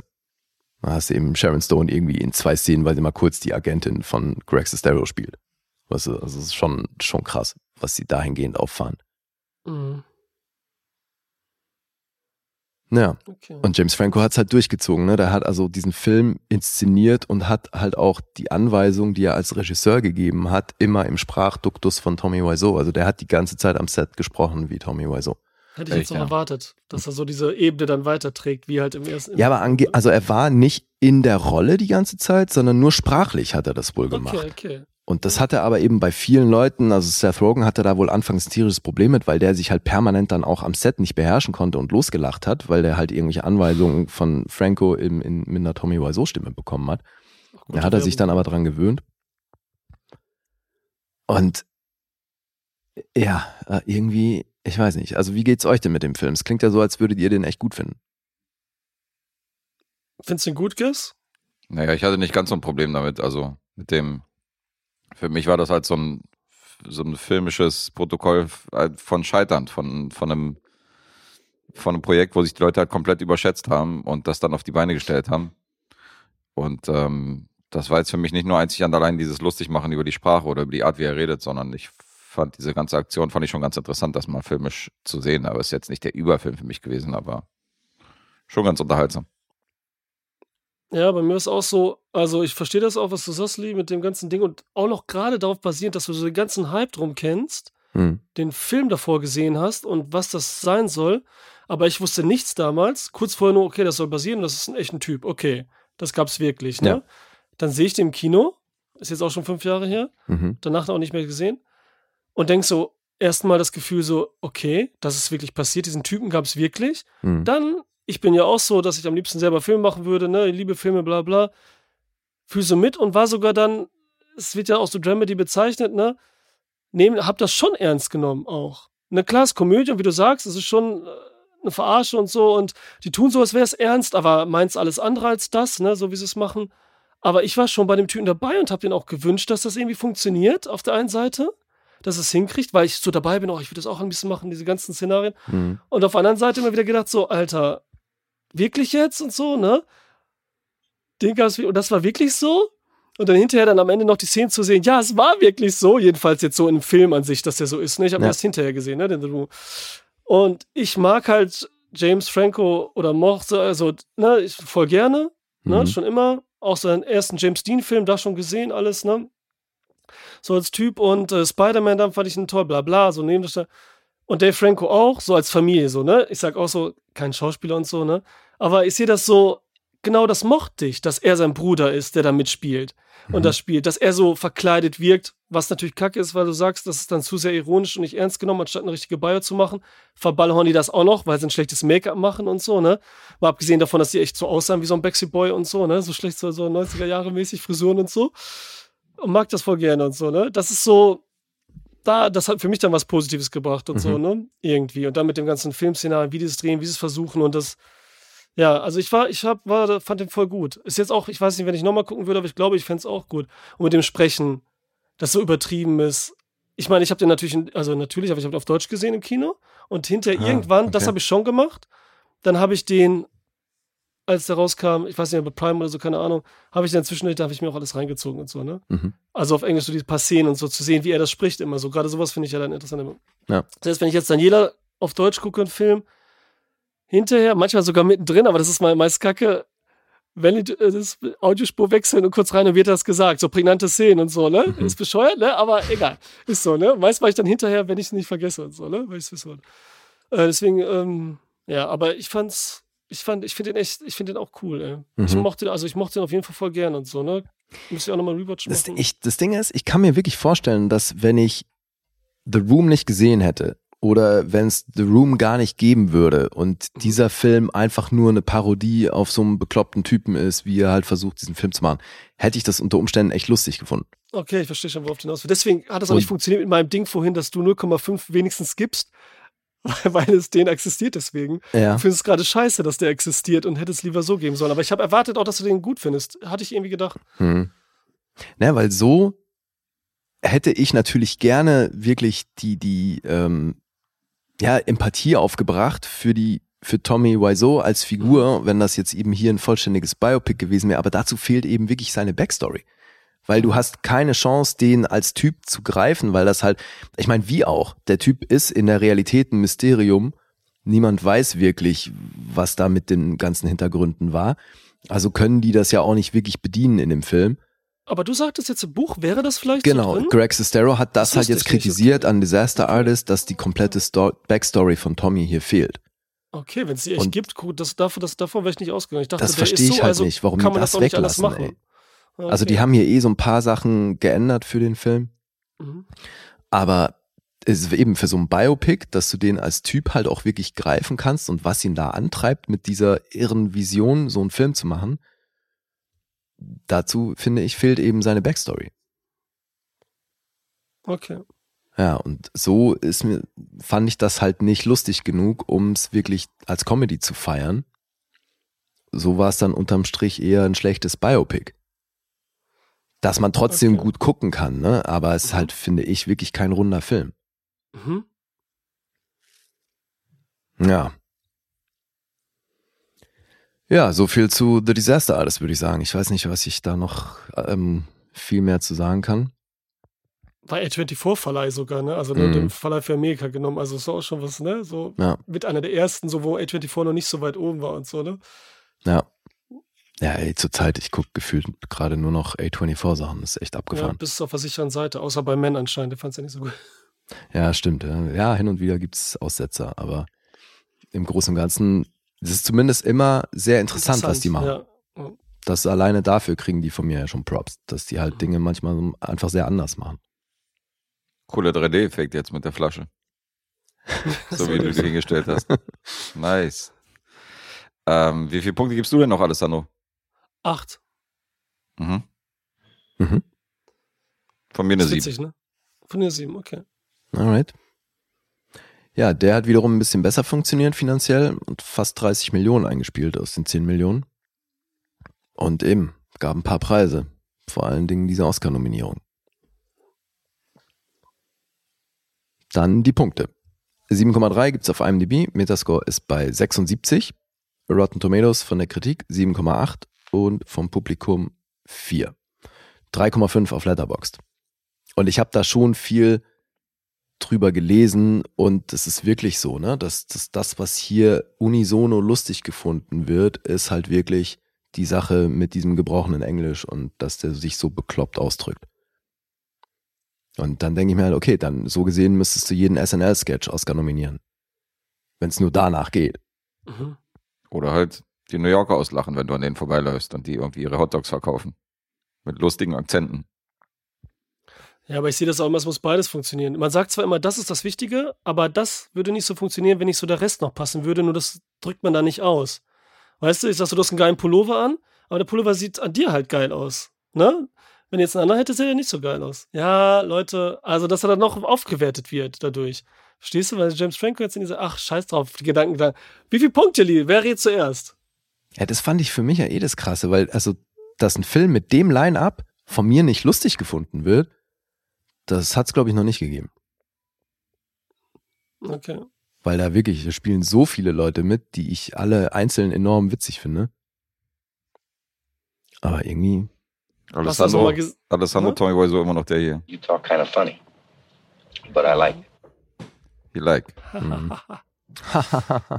Das ist so gut, ey. das ist richtig, das triggert einen so richtig. Ja, Das weil zwischendurch auch zu, habt ihr das mit dem Golden Globe denn noch mal, hast du das nochmal gesehen oder damals gesehen? Ja, der hat ja Wiseau auch mit Franco auf die hoch? Bühne geholt und dann wollte Ja. der noch kurz das Mikro an sich nehmen und so, musste auch noch verhindert werden. Also, Ja. ach, das ist irgendwie so ein Totalausfall, ey. Mhm. Ja, das war schon, äh, ja. Guckt euch die Star Wars Parodie an, die ist wirklich ein Highlight. Also ich meine, die haben das klar. natürlich auch voll bedient. Ne? Die haben dann Disaster Artist natürlich auch genau an dem Billboard beworben, wo Tommy Wiseau das auch jahrelang gemietet hat, um The Room zu bewerben. Mhm. Da war ja auch eine Telefonnummer dran. Ne? So, das sieht man, glaube ich, im Film auch. Dass in diesem Billboard, was im, im, in LA, was er da gemietet hat, hat er halt eine Telefonnummer dran. Weil dieser, weil das, äh, die Premiere war ja wirklich nur in diesem einen Kino an dem einen Abend. Mhm. Also hat er eine Telefonnummer dazu gemacht, wo dann die Leute anrufen konnten und dann war da eine, eine Ansage vom AB, wo Stimmt, eben Location und Uhrzeit angesagt wurde. Oder stellenweise ist er dann auch selber rangegangen und hat den Leuten, die angerufen haben, gesagt, ja, dann und dann läuft der Film. Komm nicht vorbei. Allein was der, ey, was der für Kohle haben muss, um das alles auch zu bezahlen. Also ich meine, so, so ein scheiß Billboard mieten, das kostet ein paar tausend Euro im, im Monat.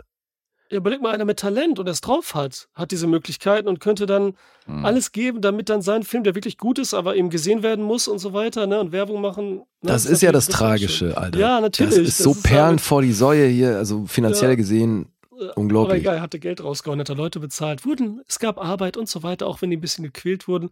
Es gibt, und was ich noch gesehen habe, ich muss, Entschuldigung, nochmal auf YouTube, dann gab es auch so eine Filmschool, der hat einen eigenen YouTube-Kanal, da macht der Filmschool. Mhm. Und er erklärte halt, diese Wasserflaschen sind für ihn super wichtig auch. Ne? Das erklärte auch bei diesem Breakdown the Scene in Vanity Fair, ne? Da hat der Franco Mhm. eine Wasserflasche in der Hand.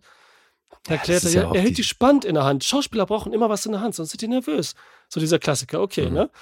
Und jetzt erzählt er, wenn was witzig ist. Wie soll etwas witzig sein? Dann erzählt er, wenn ich jetzt aus der Wasserflasche trinke und da läuft mir was daneben und es läuft mein Pullover runter und dann in den Schritt und der ist feucht. Und dann, der bemerkt es aber nicht, der Typ, und geht dann und begrüßt eine Frau. 100% lachen die Zuschauer alle. Das erklärt er. Das ist krass, Comedy, oder? ja. Das ist heftig, Alter. Das ist so krass, ey. Das ist so geil. Ja, diese Wasserflasche, die er in der Hand hat, die ist ja schon auch in, dem einen, in der einen Szene, wo er dann aufs Dach kommt und eben sagt, no, it's not true, I didn't hit her. Und dann, oh, hi oh, Mark. Oh, hi Mark. ah, das ist ein Und Typ. gleich ey. alle drei zusammen. Echt, diese Lache. Ja. Äh, tatsächlich, äh, Zac Efron fand ich echt cool bei The Disaster Artist. Äh, Das ist mir positiv aufgefallen. Das passiert sonst auch nicht oft. Ach, Max Siegel von das? Ja. Ja, ja, also ich finde, das ist jetzt halt für mich ein, schauspielerisch eine ähnliche Liga wie Dave Franco. Okay. Ja, ja. In High School Musical fand ich den super, okay. Ja, aber also als Fazit, ich finde, man kann The Disaster Artist machen. Ich war aber ein bisschen underwhelmed. Ich finde, da Mhm. wäre wirklich sehr Okay. viel mehr drin gewesen. Und eben, also das alles, was hier in der Kritik ja so gefeiert wird, das zieht bei mir halt nicht, ne? Ja, jetzt dürft ihr raten. Alles Wer andere fängt an. Okay. Ich sage, ähm, sechs. Mhm, Sag ich auch. das ist richtig. Mhm. So einfach kann's gehen, siehst du? Geil. Sechs, sieben, acht. Aber stimmt. Die Punkte von Die. Diskrepanz hier nicht so groß wie bei den anderen. Nee, lange nicht. Alright, so viel zu The Disaster Artist. Dann haben wir den Tommy Wiseau Part ja mal erfolgreich über die Bühne gebracht. Stimmt, das war echt ein gutes Double-Feature. Und jetzt Geht so, Alessandro. ist Raum nach oben, finde ich Viel auch. zu lange aufgehalten mit diesem Scheiß. Aber gut. Viel zu lange, wirklich. Also wir haben jetzt über zwei Filme gesprochen, ist gerade mal eine Stunde rum. Ja, okay. Ja, man muss halt auch über den, den Scheiß ein bisschen länger sprechen, wieso der Scheiß ist. Ich finde halt Kann nicht, dass man einem. Null-Punkte-Film so viel Raum geben sollte, aber ist egal. Das ist wieder Grundsatzdiskussion. Ja, muss ein bisschen Hatertum auch rauslassen. Also ihr jedenfalls, ich fand ihn ja gut. Wir haten nie. So. Naja, Aus Prinzip nicht. aus Prinzip nicht. Wir sind sehr friedfertig. So, jetzt bin ich mal gespannt, was Alessandro dabei hat. Ja, dreimal dürft ihr raten. Und in, de, in dem Satz ist schon ein Tipp eigentlich drin. Die dreischwänzige Katze von Argento. Nee? Die ähm, drei Himmelhunde auf dem Weg zur Hölle. Mm -mm. Genau. Drei Was Fäuste für ein? Halleluja. Der ist auch nicht. Setz die dreimal ans Ende. Drei vom alten Schlag. Ach, halt die Klappe mal, jetzt ich sag's. Paranormal Activity 3. Oh mein Gott. Okay, er zieht's durch. ey. Er, macht bring- er bringt hier echt die Ja. Reihe weiter. Okay. Ja klar, da Cool, dass wir heute ein die paar Knaller bringen in der. Episode. Ey, Heute nur die besten Filme. euren Supporter und Dauerhörer Fepse. Der ist Jetzt Fan, habe ich ja? eine Kamera Peace gemacht. Ja, er macht ein Peace-Zeichen gerade. Szene. Ich habe heute Morgen mal gucken aufgenommen, gerade kurz hier, hier kurz vor äh, ja, unserer Session hier. Nee, die sehe ich hier nicht. Nee, die sehen uns hier nicht. Äh, der mag den nämlich auch sehr. Jetzt speziell den Teil oder generell die Reihe? Äh, er mag den ersten und den dritten. Mhm. Das hat er mir gesagt. Weil ich letztes Mal, als ich den zweiten gebracht hat, hat er gesagt so, oh cool, wann bringst du den dritten? Ich sag so, nächstes Mal, wenn ich bei den Banausen bin. Zack. Okay. Ein Mann, ein Ziehen Wort. wir, Ja, konsequent. Geil. Ziehen wir durch.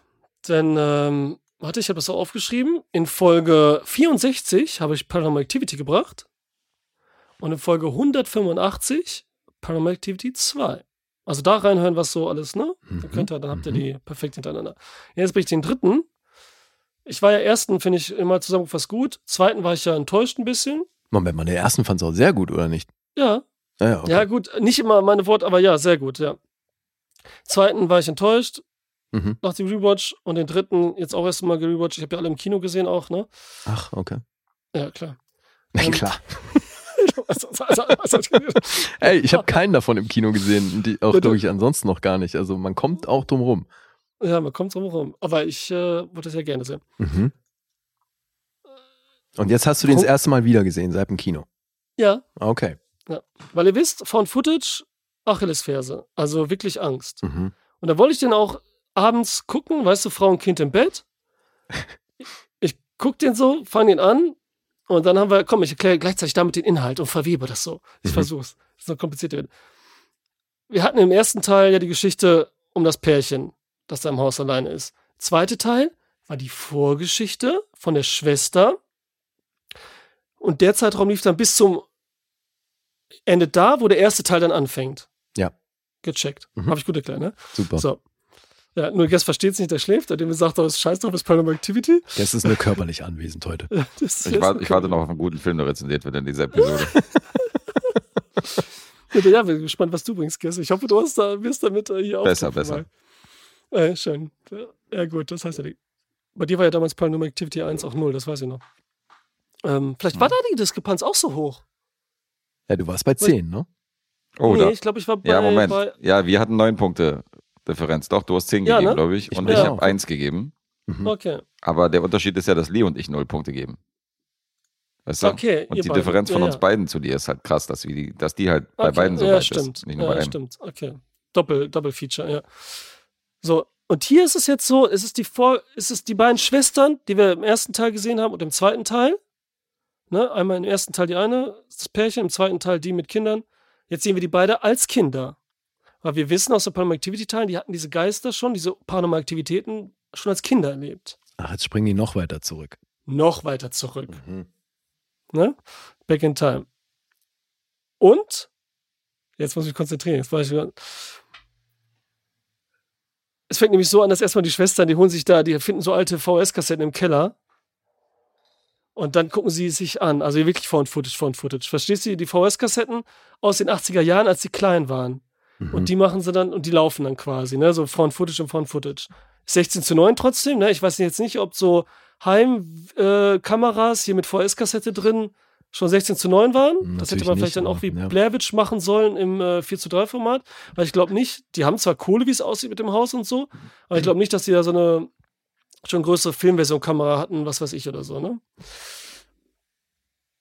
Weiß Ach, man braucht eine größere Filmkamera, um 16 zu 9 aufzunehmen, ja? Das wusste ich gar nicht. Nein, aber eine professionellere, die dann wirklich direkt 16 zu 9 macht, was lohnt sich ja für Heimscheißer, lohnt sich das ja nicht 16 zu 9 zu machen. Die wollen ja dann, Mhm. gucken es eh auf dem Heimfernseher, das 4 zu 3, dann machen wir das Bild halt voll statt den schwarzen Balken und so, ne? Ähm, und die haben sie jetzt, äh, jetzt äh, bei den Dreharbeiten haben sie wirklich so eine Kamera genommen, da drin haben sie eine HD-Cam versteckt, ne? So im Gehäuse einfach. Jetzt bei Okay. den realen Aufnahmen, ne? So haben sie es halt ge gelöst, sag ich's mal. Mhm. So, die gucken sich halt diese, diese Videos an. Dann sehen wir halt, wie die beiden Mädchen, äh, die eine ist ein bisschen älter, ist auch scheißegal. Die zwei Mädchen, die sind so acht bis höchstens zehn. Acht und die andere ist ein, zwei Jahre älter, vielleicht zehn. So in der Richtung, ne? So Mädchen halt. Vielleicht sogar ein bisschen jünger. Acht, neun, sagen wir mal sowas. Ich weiß noch nicht. Mal sehen, wenn Giacomo so alt ist, dann kann ich sagen, ob das so passt oder nicht, sage ich dann hinterher noch. Okay, ja, reißt du nach in ein paar Jahren. Ja, ey, weil das echt immer so ist. Guck mal, wenn irgendwo Kinder sitzen, dann will ich die fragen, oder der, im Restaurant oder irgendwo, wie alt die sind oder so. Aber ich denke, das ist irgendwie, alles, was ich jetzt so denke, das ist creepy. Irgendwelche Kinder eben sowas zu fragen. Na, wie alt bist du denn? Gehst du zu Schule, weißt du? Das ist ja dumm, schon solche Gedanken zu haben, weißt du? Als wäre man irgendwie so einer, muss aufpassen, was es für einer ist, der fragt irgendwas. Weißt du, was ich meine? Egal, scheiß drauf. Gehen wir weiter. Und diese beiden Mädchen in diesem Haus, Eltern sind da, mehr haben wir nicht. So. Und dann kommt die erste Szene. Der Typ etabliert wirklich dieses Haus, was wieder, das haben die gesucht, ne? Location, haben wieder ein echtes Haus genommen, wie das Oren Peli schon gemacht hat mit seinem Film und darin gefilmt, ne? Was ja auch immer am günstigsten ist. Und es, die haben fast alles so gelassen. Die sagen, das sieht auch nach 80er aus. Das spielt 1988, aber nicht so nach 80er into the face, weißt du, so, oh, wir hängen jetzt ein Poster von Zurück in die Zukunft auf, was weiß ich oder so, ne? Mhm. Überhaupt nicht. Ne? Es wird das natürlich, man denkt eigentlich die ganze Zeit gar nicht, dass das 88, das 80er spielt oder so. Fühlt sich jetzt und so, bla, kein Handys und so, alles klar. Mhm. Ähm, 4 zu 3 Fernseher, okay. Ähm, und dann etabliert er das, weil der, der Vater da mit der Kamera durchs Haus läuft. Und das ist halt schon geil, ne? Dadurch checken wir halt, wie das Haus aufgebaut ist, wo die Zimmer sind, ne? Weil er ganz allein durchläuft. POV ist es natürlich gleichzeitig, was uns natürlich dann so ein bisschen noch gruseliger in diesem Found-Footage-Ding wird, ne? Weil oft stellen die die Kameras hier nur hin, das war der Fehler des zweiten Teils, weil die überall Webcams hingestellt haben und alles so von Weitem nur gefilmt wurde, von so Camera-Angles, halt, ne? als wenn sie oben in der Ecke im Raum stellen Mhm. und alles so weit weg war und deswegen für mich auch weniger wirkte. Okay. Ne? Das kann man mal machen, aber das hatte so, da war man voll rausgerissen. Hier ist es POV, ist es wieder näher dran, so. Wir sind mitten im Geschehen. Und da musste ich ausmachen. Weil der geht da durch dieses Haus, man hört einfach kein Geräusch, geht da auch in dieses Zimmer, weil er ein Geräusch gehört hat, er, geht da hoch und dann konnte ich halt nicht weiter gucken, ne? Obwohl hier Kind und Dings äh, quasi nebenan schlafen, alle da sind. Dann bin ich, hab, musste ich am nächsten Tag mittags gucken weiter. Das ging ja nicht anders, ne? Was für ein Lappen. Ich kriege auch Das Gänsehaut da und ist so, so ne? witzig, ey. Ey, es geht echt nicht und so. Und auf der einen Seite, ne, what the fuck, Alter, ich bin ja in Anführungsstrichen erwachsen, aber ich finde es auch geil, dass ich Angst habe noch, dass Mhm. ich diese Angst empfinden kann. Das finde ich halt geil, weil man halt, deswegen macht man das ja, ne, hier fliehen, bla bla und so, dass man vor sowas Angst hat, vor sowas dummen, banalen Geist oder irgendwelchen Geräuschen, als vor dem, was wirklich hier draußen passiert, was ja noch viel schrecklicher ist, sozusagen in Realität. Cool, man ist halt abgelenkt. So, da habe ich weitergeguckt. Jetzt ist es so, mh, dass eine der beiden Mädchen, die jüngere, hat so einen unsichtbaren Freund. Tobi. Mit dem spricht sie die ganze Zeit. Den sehen wir aber nicht. Wir sehen nur, wie sie immer redet. Mhm.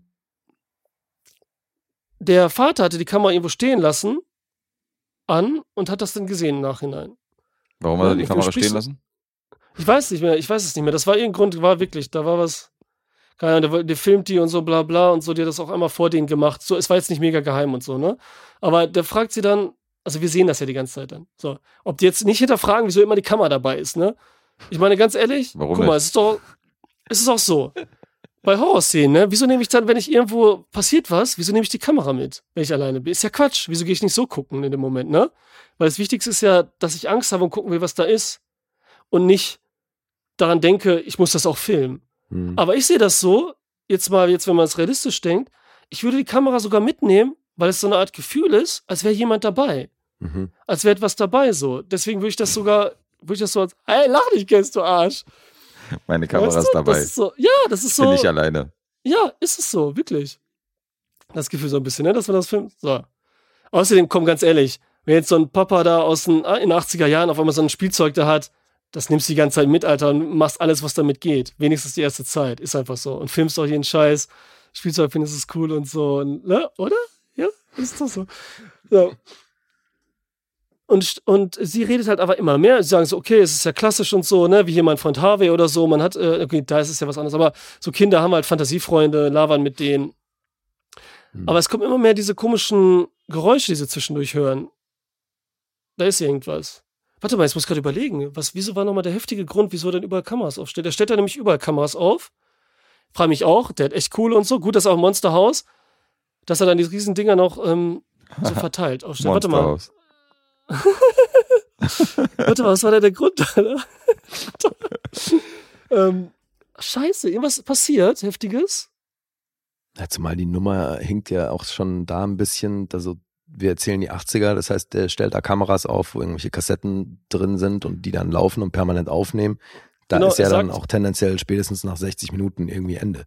Ja, er, sa er sagt, er hat da irgendwie eine Kamera, das erklärt der andere Freund, fragt, da kommt mal ein Freund vorbei, der hat so eine richtig typische Garage, wo er so richtig so Videoset und so hat, alles, ne? Mhm. Und wo er dann schnell die Sachen anguckt auch so und sein Kumpel kommt und dann gucken sie sich das an und wie lange kannst du mit filmen? Er sagt so sechs Stunden. Ja, irgendwie. Ne? Ey, keine Ahnung, ich habe jetzt nicht nachgeguckt oder so, ne? Pff, keine Ahnung. Mhm. Wer weiß, was es da alles gibt und komisch, dann in schlechter Qualität oder dass er es macht wie beim Film und so, dass du dann einen kleinen Frame nimmst, wo du den Ton stattdessen und dass er, weil er hat auch immer ohne Ton irgendwie, das ist ganz komisch. Mhm. Kann sein, dass er deswegen mehr Platz auf dem Magnetband hat. Ich weiß es nicht, ist mir egal. Ja. Auf jeden Fall, ähm, aber ich denke natürlich jetzt auch ein bisschen so als Filmhandi darüber nach. Damals habe ich nicht drüber nachgedacht. Mm, Du hast hier Techniklied zu sitzen, da musst du schon so eine Fragen, musst du schon mit rechnen. Nee, lies einfach alles, Lee. So, so, Moment mal, wieso ist das denn so? Wieso Ja. ist das denn so? Wie fiel ist bei Nope, bei Nope fiel ihm sofort auf, dass, dass es nicht sein kann, dass es, dass der Song so langsamer wird, sondern er muss halt einfach sofort abbrechen, weil das ist ja kein, weißt du, ist ja nicht analog, das Gerät. dass die Songs so Moment. langsamer werden, weil wenn der Strom ausfällt und so hin und her. weißt du, Nein, der hatte den Vinylspieler da, der hat den Plattenspieler. Ja, und das hat er digital laufen lassen über den Dings. Deswegen geht das mit langsam. Beim Plattenspieler ist das auch fein, aber mit Ja. allen anderen Sachen ist es Quatsch. Ist ja im Autoradio Ja, auch so. aber war noch irgendwo am Auto? Mhm. Wenn die War das Batterie, das Autoradio? ja, wenn die Oder das Batterie aus ist und so weiter, muss ja sofort die Musik aus sein. Das ist das, was Lee meint. Hat er auch Ähm, recht, aber. Ja, aber ist ja auch egal jetzt. Komm, erzähl weiter. Aber kann auch sein, okay, ja, gehen wir dann, das sprechen wir wollte nur nachher. Techniklied nochmal äh, beschreiben. Ah, ja, okay, ah, okay. ähm, aber das ist ja wieder witzig. Das, egal, komm, jetzt nicht weiter. Mhm. Ähm, jetzt bin ich, wo bin ich? Okay, auf jeden Fall stellt er dann Kameras auf und überlegt sich ja dann, jetzt kommt gleich die heftige Szene auch, überlegt sich dann, wie er mehr Ganz Bild gespannt. drauf kriegt. Die Küche und das Wohnzimmer ist so getrennt durch eine Wand, aber ist trotzdem offen, so mit zwei Türen, ne? aber da ist noch so ein Wandtrenner.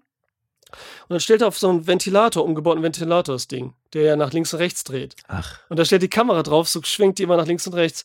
Und das Mhm. hat ganz langsam. Und das ist diese berühmte Szene, was auch so ein bisschen wie bei Invisible äh, Man oder so, wie heißt denn der neue? Egal, gemacht ist. Die schwenkt ganz langsam, Kamera nach rechts und links. Und man erwartet die ganze Zeit einen Jumpscare. Kommt aber nicht wirklich. Auf einmal sieht man da zum Beispiel dann ein Bettlaken und da ist was drunter. Und die Babysitterin sitzt da und das ist hinter ihr. Richtig geil, richtig klassisch, warte. Ja, es ist so witzig, als sie das alle. Und dann, und dann in der nächsten Szene, da kommt es wieder zurück und man denkt so gleich passiert was. Und dann fällt einfach das Ba- Bettlaken in sich zusammen. Mensch. Ja. Krass. What ne? is happening here? Aber es klingt ja schon so, weil du meinst, man rechnet mit einem Jumpscare, als wären das die Momente, die dir eben was geben. Also, dass die bei dir so eine Spannung auslösen, weil du quasi mit was rechnest, was dann gegebenenfalls kommt oder nicht kommt. Ja, aber hier sind wieder gut, es gibt ja Jump und Jumpscares, tausend verschiedene Arten. Hier ist auch, wo der Vater am Anfang, wo ich dann Angst hatte und ausgemacht hatte, da hochläuft. Da ist nämlich, die sind, wohnen in der Dachschräge, die beiden Mädchen, haben ihr Kinderzimmer. Mhm. Und da ist noch so eine kleine, so eine Seite, wie so ein kleiner Gang, so ein kleiner Raum, so eine Tür, so ganz niedrig Mhm. unterm Dach. Und da ist irgendwas drin, da vermuten die was. Da war das Geräusch auch. Und er macht dann die Tür auf und dann taucht einfach das Mädchen auf. Und das ist ja nochmal ein coolerer Jumpscare, wenn nicht das durch Musik, Sound untermalt wird und so Bam gemacht wird, sondern einfach nur das echtes Geräusch. Mhm. So sagt so, ah Papa, was machst du hier? Und man sich erschreckt und so, ne?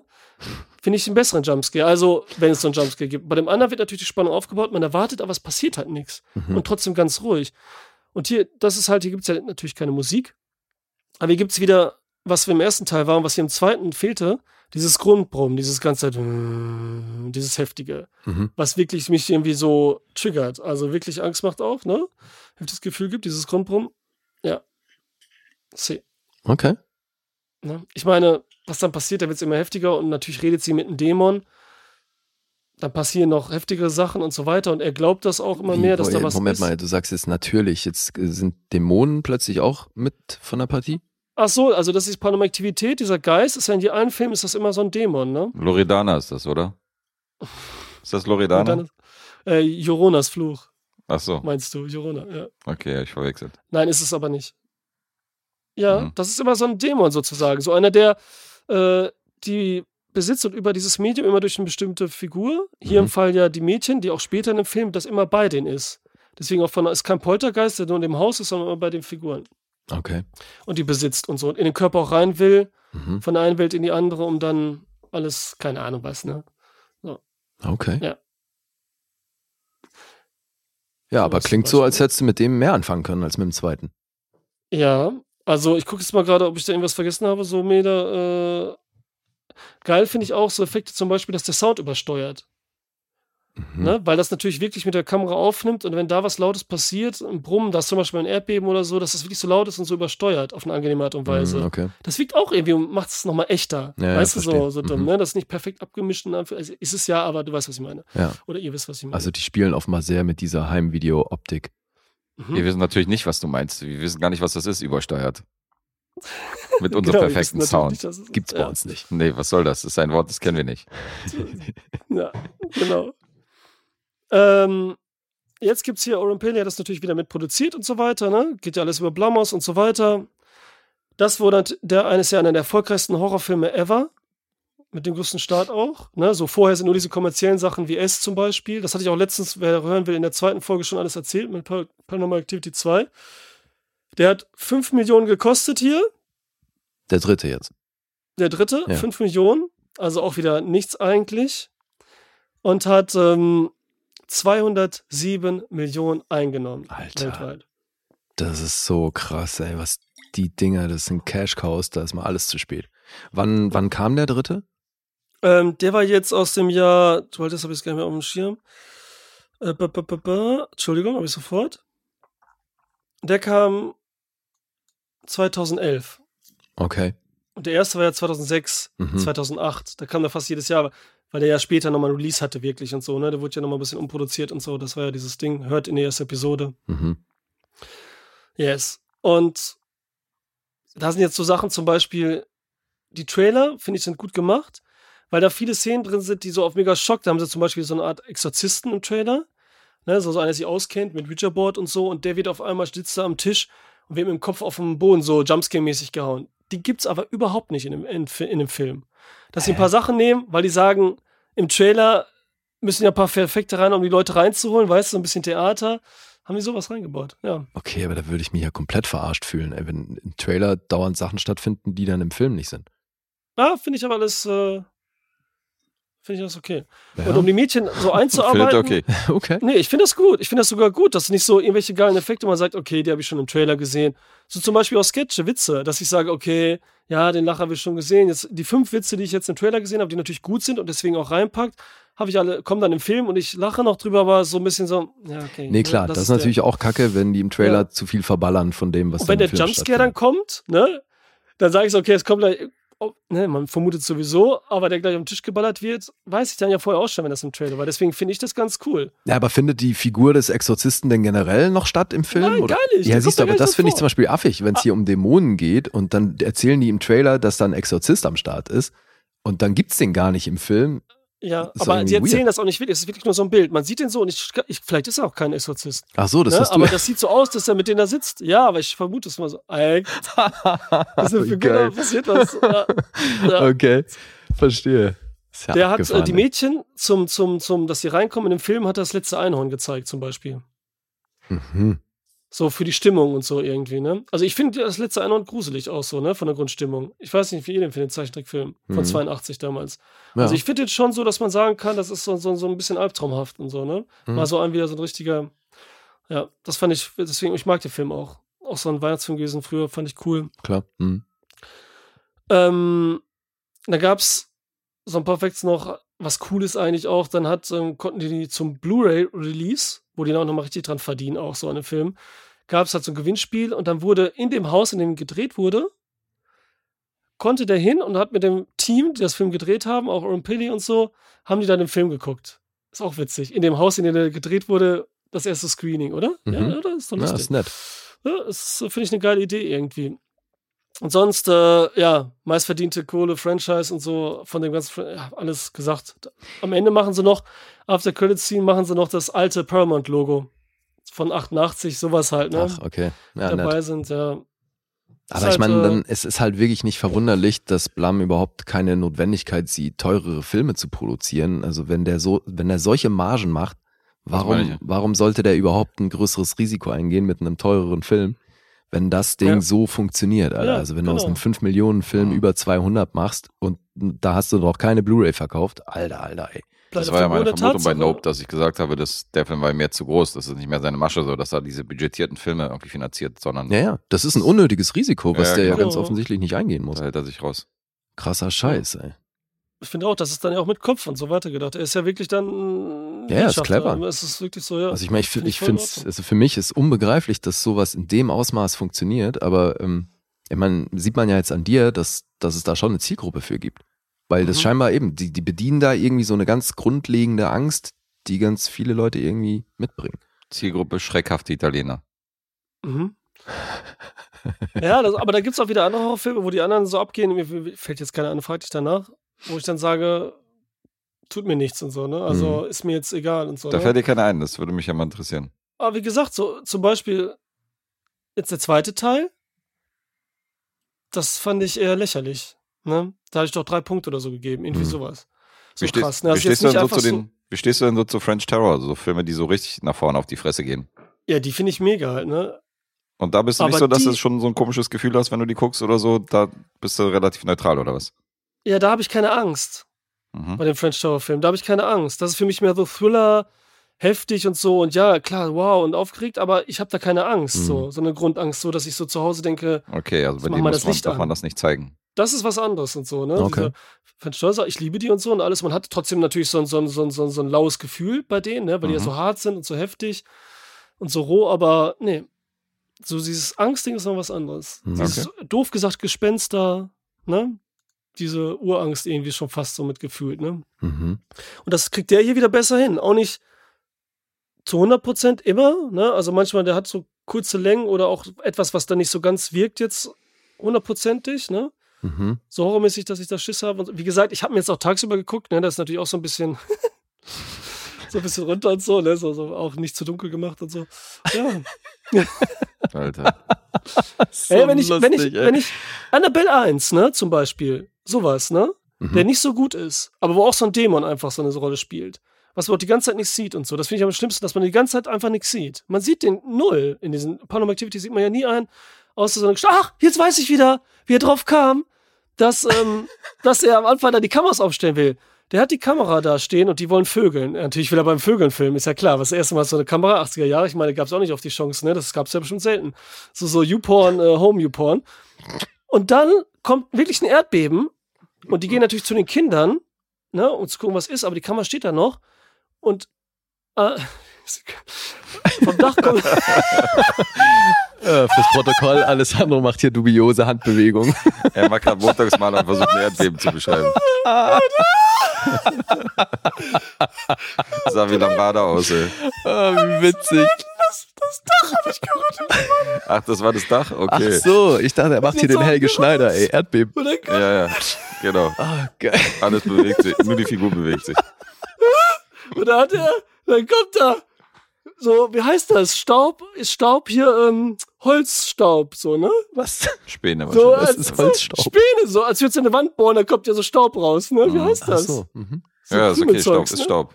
Ja, ja, Staub. Dicker Staub. Und der geht runter, während die weg sind. Und man sieht so, man sieht so, da ist was, was unsichtbar ist, weil der Staub sich da drauf legt auf so einer Figur. Ah. Ne? Und das sieht er hinterher auf der Kamera und denkt, so, was ist das? Und so, ne? Und ähm, Alter, ich, ey, wirklich, ich habe allein schon so einen Spaß damit, dass du das Ding so feierst, ey. Ist so lustig, Grund. Alter. Und das ist, ja, das ist aber schon cool, weil das immer gruselig ist, weil sich da nichts passiert und ganz lange stehen bleibt und dann geht das so weg und der Stoff fällt so runter, ne? Das Und ist so das finde ich geil, weil man das nie sieht. Und bei Annabelle, da, deswegen kam ich ja drauf, weil man das nie sieht und so diese Dämon, außer mal kurz auch am Ende so ein bisschen. Äh, ist dann so, komme ich aus dem Kino nach Hause und dann, dann muss ich ja, wenn, ich mich, wenn, ich, wenn, wenn mein Bruder gefahren ist, mich abgeholt hat und ich dieses Jahr mit dem Auto gefahren bin, ne? Was denn, Alter? Ich kann nicht mehr, Alter. Ah, wie geil. Was für ein Lieb, Alter. Und dann muss ich so, weil unser Haus in der zweiten Reihe steht, muss ich so einen langen, dunklen Gang gehen. Da ist nämlich kein Licht. Und das ist gruselig Oh halt, ne? Gott, wenn ich so aus dem Kino komme und so. Da habe ich echt Angst, bis ich da hinkomme und so. Ja. Okay. Da hast du Angst, ja. Also ich finde es so witzig, dass du so viel Angst hast vor Dingen, die man nicht sieht, also oder die nicht ja, weil gezeigt Kopfkino, werden. ich habe Fantasie halt von mir aus, ne? Oder wie du es nennen willst, ne? Ja, Das ja, aber so. hast du dann auch, also jeden Abend, wenn du irgendwie in dein dunkles Schlafzimmer kommst, hast du erstmal Angst, be- bevor du das Licht anmachst. Nein, das nicht. Also so generell jeder- nicht, keine Frau Grundangst. Da, deswegen da hat er nicht so viel Angst. Nee, Grundangst habe ich nicht. Nur wenn ich das so eingeschossen bin und das gesehen habe. Das ist dann verdrängt am nächsten Tag. Am Ach nächsten so. Tag ist das weg, ja. Das ist dann wieder gut, dass du so ein Gedächtnis hast. Außer, dann vergisst du, dass du hatte- Ja, in, in lebensgefährlichen Situationen bist. Weil, wenn ich jetzt nachts aufwache und mega Albtraum hatte, ne? Hm. Dann bin ich im Arsch, Alter. Auch wenn, die, wenn, wenn jetzt meine Frau neben mir im Bett liegt. Dann bin ich ganz im Arsch. Dann mache ich ganz schnell einen Podcast an oder so, ne? Mache ein bisschen nichts und setze mich aufrecht ins Bett, so, ne? Bist du echt da erstmal, äh, kannst nicht nochmal einschlafen dann. Das ist ja witzig. Ey. Nee, dann brauche ich ein bisschen. Da brauche ich auf jeden Fall Ablenkung, irgendwas, Stille, Dings geht nicht. ist abgefahren. Ich habe immer direkt Ich hab-. Ich habe auch diese Wachträume. Kennt ihr das manchmal? Das ist aber voll Mhm. selten, dass dieses, was du weißt, du bist wach, aber kannst dich nicht bewegen und so. Und willst, äh, dass du Oh, aufstehst. das finde ich gruselig. Echt, das hast du auch? Ja. ja, das habe ich auch. Das ist in letzter Zeit nicht mehr, aber das ist richtig krass. Das ist so gruselig. Da kriege ich echt einen Herzinfarkt. So. Das ist ja geil. Ey. Ja, und äh, sonst habe ich nichts zu Paranormal eigentlich. ähm, ja, Ja, das geil. waren ein paar Schauspieler hier, die, die, ähm, die meisten haben dann hinterher so ein bisschen Serien gemacht, aber nichts Dolles. Nee, nichts, das ich jetzt kennen würde. Ach so, Also, klar, durch den Zeitsprung ist jetzt hier auch niemand von den Schauspielern von den Teilen davor beteiligt. Genau, nur ganz am Anfang, die Mhm. beiden Schwestern als Erwachsene, Und dann springen die zurück. wie sie genau diesen Karton finden und das anmachen, was ich eigentlich ganz nett finde, so von Mhm. der Idee, dass sie dann nochmal von Footage nochmal so direkt erwähnen quasi, ne, weil es Mhm. ja klar ist, wie sie diese Dinger finden und so, ja. What's in the box? What's in the box, ja. Mhm. Ja, und sonst Jumpscare, ja, ja. Ja, das ist, äh, was war das sonst? Äh, nee, das war's, glaube ich. Okay, nee, ist doch cool. Ja, und Ja. das Geile ist, hier sind ein paar Visual Effects, was sonst nicht so stark war. Computereffekte. Aber viel ist halt handgemacht immer und das ist halt auch nochmal toll. Bei Von Futsch und so, ne? Naja, aber wenn, also nachdem du jetzt mehrfach erzählt hast, dass man hier eh nicht viel sieht, Mhm. klingt es ja nur so, als müssten sie, hätten sie irgendwo einen Laken aufhängen müssen oder halt solche ja, Geschichten. Viel schon, viel Und je schon. nachdem, das, was unter dem Laken ist, dann einfach wegziehen Aber- mit so einer Schnur. Ja. Ganz auffällig. Aber zwischendurch diese Dramatik, wenn die beiden Mädchen aufstehen und dann in diesem Zimmer sitzen, was auch geil gemacht ist. Ne? Weil das finde ich, das ist das Heftigste und das Unerklärlichste für mich. Tut mir leid, dass ich jetzt so lange laber, ich bin gleich fertig. Dass ähm, so die filmische Architektur, der filmische Raum, wie der dargestellt wird. Das finde ich immer noch das größte Mysterium, dass man das hinkriegt, so gut zu machen und meist aber gar nicht weiß, dass man's, ob man es gut hinkriegt oder nicht. Die Architektur so im Film, ne? wie fühlt sich der Raum an? Mhm. und wie diese Bewegung und alles, ne? Dass sich das so geil anfühlt. Und das hat in 2.0 funktioniert und hier ist es wieder wirklich gut. Bisschen durch Zufall und so, ne? Dass das so, wie es wirkt, so ist, wie es wirkt, wie man es auch Wirkung bringen will, dass das, weil dieser Raum ist auch geil, da haben sie so Nachtlicht natürlich so ein blaues. Steht die eine wieder auf, das eine Mädchen spricht mit dem Freund. Lass meine Schwester in Ruhe, ich mach das nicht, bla bla. Dann steht die große Schwester auf und dann stehen die die ganze Zeit und reden miteinander. Und das Brummen wird ein bisschen lauter und die schreien sich nur an und man sieht nichts, dass da was ist. Man hat so Angst, dass die ganze was passiert. Und dann auf einmal nimmt zum Beispiel ein Mädchen, wird dann an den Haaren hochgezogen. Plötzlich. Und das ist auch so, das ist äh, so, puh, schon gut. Aber wie gesagt, diese Szene, wo nichts passiert, ist quasi am Himmel. Also ja, Mhm. ich weiß, unerklärlich. Aber jetzt war es das. Ich bin raus. Okay. Ja, dann lass mal hören, wie das so punktemäßig abschneidet beim Rest der Ah Welt. ja. Also du würdest schon sagen, Greg Nicotero hat hier seine Konkurrenz gefunden, ja. Ja. Was die Practical Effects angeht. Mhm. Voll. Mhm. Okay. Die können wir auch machen, hast du ja gesehen. Ich habe den ersten Teil ja auch perfekt äh, nachgestellt. Ja, gerade da der müsst du ja sagen, so eigentlich ist es einfach, das nachzustellen. Ja, aber es kommt ja auch immer auf die Feinheiten an, ne? Um den Effekt einfach zu machen, das muss der Rest auch passen. So wie wir es eben meinten, wenn man Pullover hat und so, oder James Franco dann Stimme nachmacht, der Rest muss aus, sonst äh, bla Mhm. bla. Ähm, Punkte. Soll ich das jetzt, oder soll ich äh, gerade warten, oder? Nein, nein, schieß los. Okay, sage ich. Punkte, IMDb 5,8. Metascore 59. Echt? Finde ich krass. To Tomato Critics 6 von 10. Also gleich wie im, im Metas-Dings. Mhm. Audience 3,2 von 5. Letterboxd 2,6. Mhm. Alright, Guess muss anfangen. Ich sage acht. Mhm. Das klingt sehr gut. Ich hätte auch 8 gesagt. Oder sage ich auch. Okay. Sonst hätte ich jetzt gesagt, ah, sagst du das auch wirklich? Nein. Äh, 8 ist richtig. Ja, schön. Hast schön beschrieben. Ja, doch, kam rüber. Okay. Also ich finde es eh immer noch faszinierend, dass dieses Franchise bei dir so einen hohen Stellenwert hat. Aber ja, der natürlich auch zweite und danach wird es ja auch schlechter, außer einem, was ich jetzt noch in Erinnerung habe, aber das seht ihr in den nächsten Folgen bei dem Bei, wie- beim wievielten Teil sind die denn mittlerweile? Ich glaube, die sind jetzt sieben, wenn man so das Spin-off zählt und jetzt ist ja ein ganz neuer, das ist ganz komisch geworden. Mhm. Also die nächsten vier Rezensionen wissen wir jetzt von dir. Ja. Auf jeden Fall. Vielleicht können wir das dann nochmal viermal hintereinander einladen, um die Scheiße jetzt hinter uns zu bringen. Ja, jetzt heute wegen der zwei Auftragsfilme habe ich ja auch nur einen mit. Ne? Also sonst wären es ja immer zwei, drei gewesen oder so. Sonst ne? ist divers. Mhm. Genau. Verstehe. Alright. Aber wir haben ja noch eine Support-Episode diese Woche. Ich kann mir vorstellen, Yes. was da kommt. Nee, das ist jetzt, das ist so. wirklich für die, das, das habe ich angefangen bei den normalen Episoden, das lasse ich auch bei den normalen Episoden. Nee, nee, du musst das splitten. Das mache ich auch so. Kill Bill in der einen und dann Kill Bill den zweiten dann in der Support-Episode. Nee, das machst du nicht. Doch, habe ich auch schon gemacht, wirklich. Ja, okay. Mhm. Tricky. Ich habe da keine Chronologie, dass das jetzt da rein muss. Aber ist egal. Okay. Okay, Alright. machen wir weiter. Machen wir weiter. Womit? Mit äh, deinem Film Guess oder machen wir den unseren gemeinsam jetzt? Nee, das macht mehr Sinn, dass wir den gemeinsam machen, falls du jetzt wirklich mal weg musst. Okay. Na dann kommen wir zu Captain Fantastic. Mhm. Oder auf Deutsch Captain Fantastic. Einmal Wildnis und zurück. Alter, der ist so gut, der Titel. Alter Schwede, ey, das ist heftig. Ja, war für mich eine Erstsichtung. Mhm. Weiß Okay. nicht, wie es euch da geht. Ja, schon gesehen. Du kanntest den schon? Ich auch. Du auch. Okay. Schöne Grüße an Markus. Der hat sich den Film beim Punkteraten verdient. Mhm. Einer von denen. Und äh, haben wir gesagt, rezensieren wir den mal zu dritt. Ja. Yes. Wer möchte die Handlung erzählen?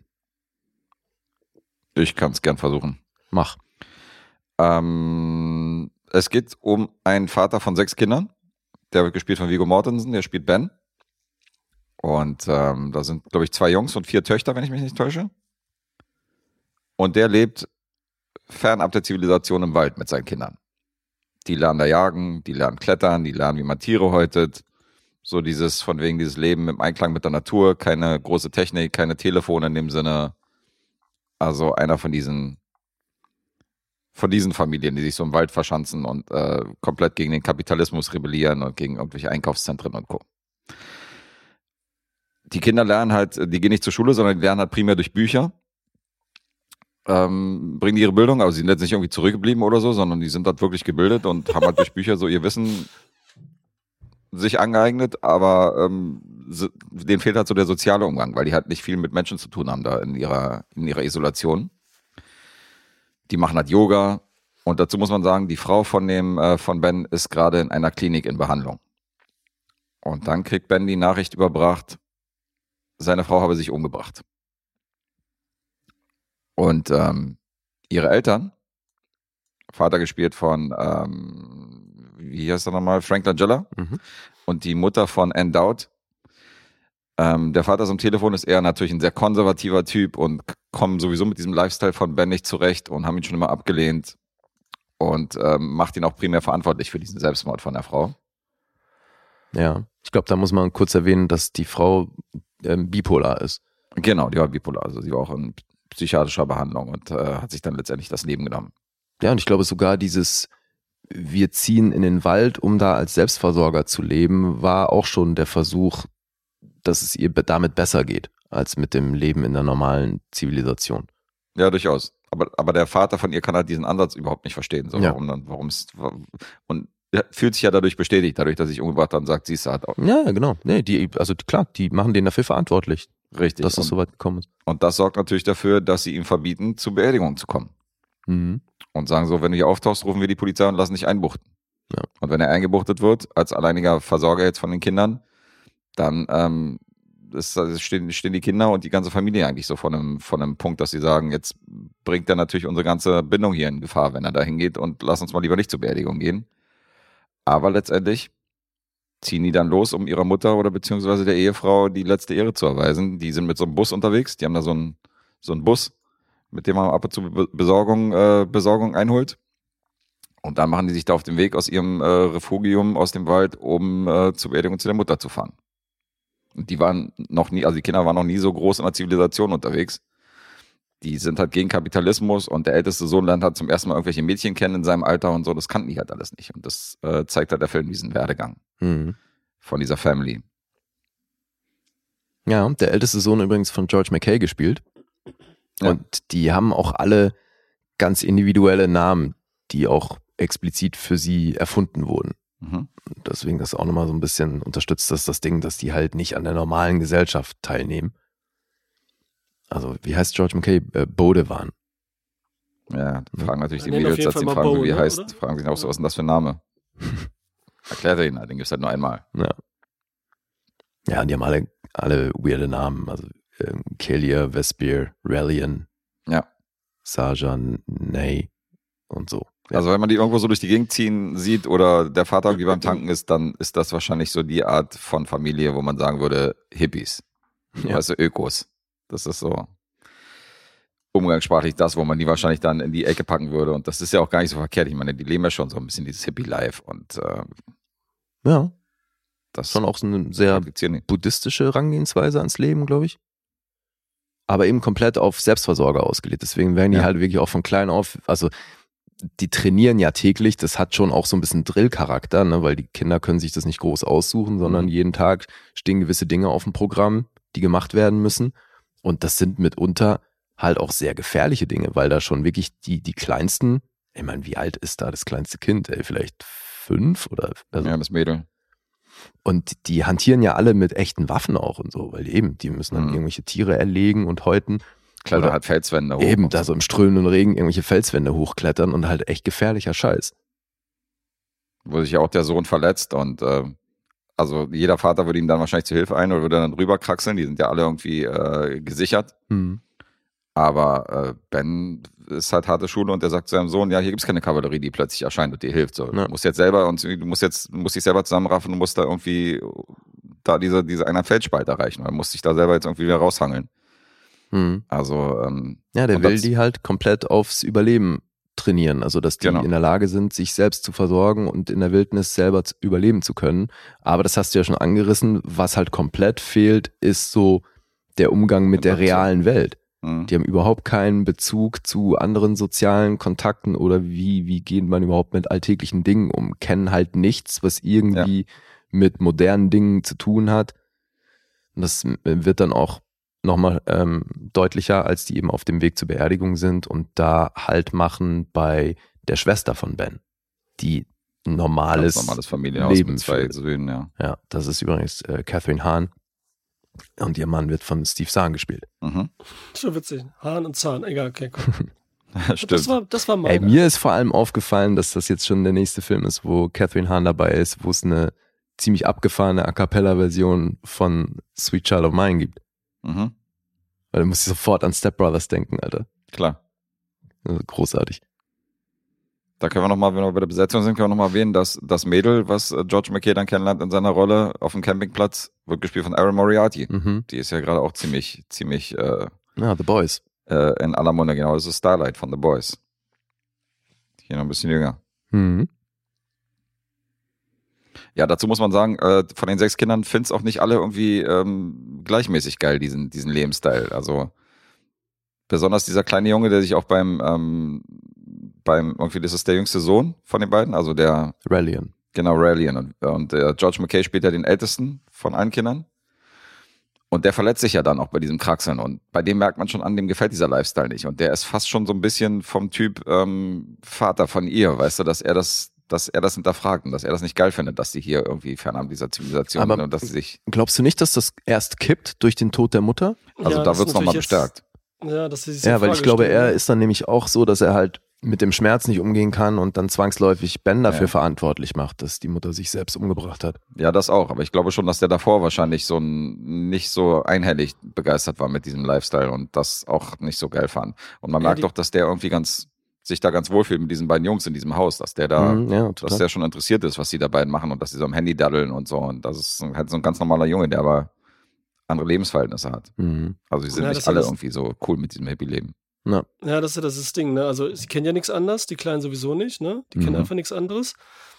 Dann können sie auch nicht sagen, dass es nicht gefällt, weil auch wenn sie jetzt in dem echten Leben in Anführungsstrichen da sind, wie die anderen Kinder auch sehen, die sind ja auch unzufrieden. Also es sind nun mal Kinder, ne? Oder, ne? Und Jugendliche und so weiter, die stellen ja immer alles in Frage oder finden was nicht gut. Das gehört ja auch dazu, ne?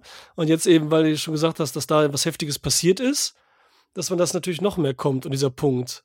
Was ist da los und wieso ist sie tot und dann nichts mehr mag und schlecht gelaunt ist, so ein bisschen Depri und so, ne? Das ist ja alles noch so legitim eigentlich und jetzt nicht, dass du sagst, okay, das Leben stellen sie voll in Frage Mhm. an sich, weil sie es ja auch gar nicht können sozusagen. Also so, ich kann ja auch nur jetzt hier mein Leben in Frage stellen, weil ich andere kenne oder vergleiche. Die haben ja gar keinen Vergleich sozusagen, ne? Mhm. Das ist ja dieser Standard. Und das ist ja hier so das Interessante, mega.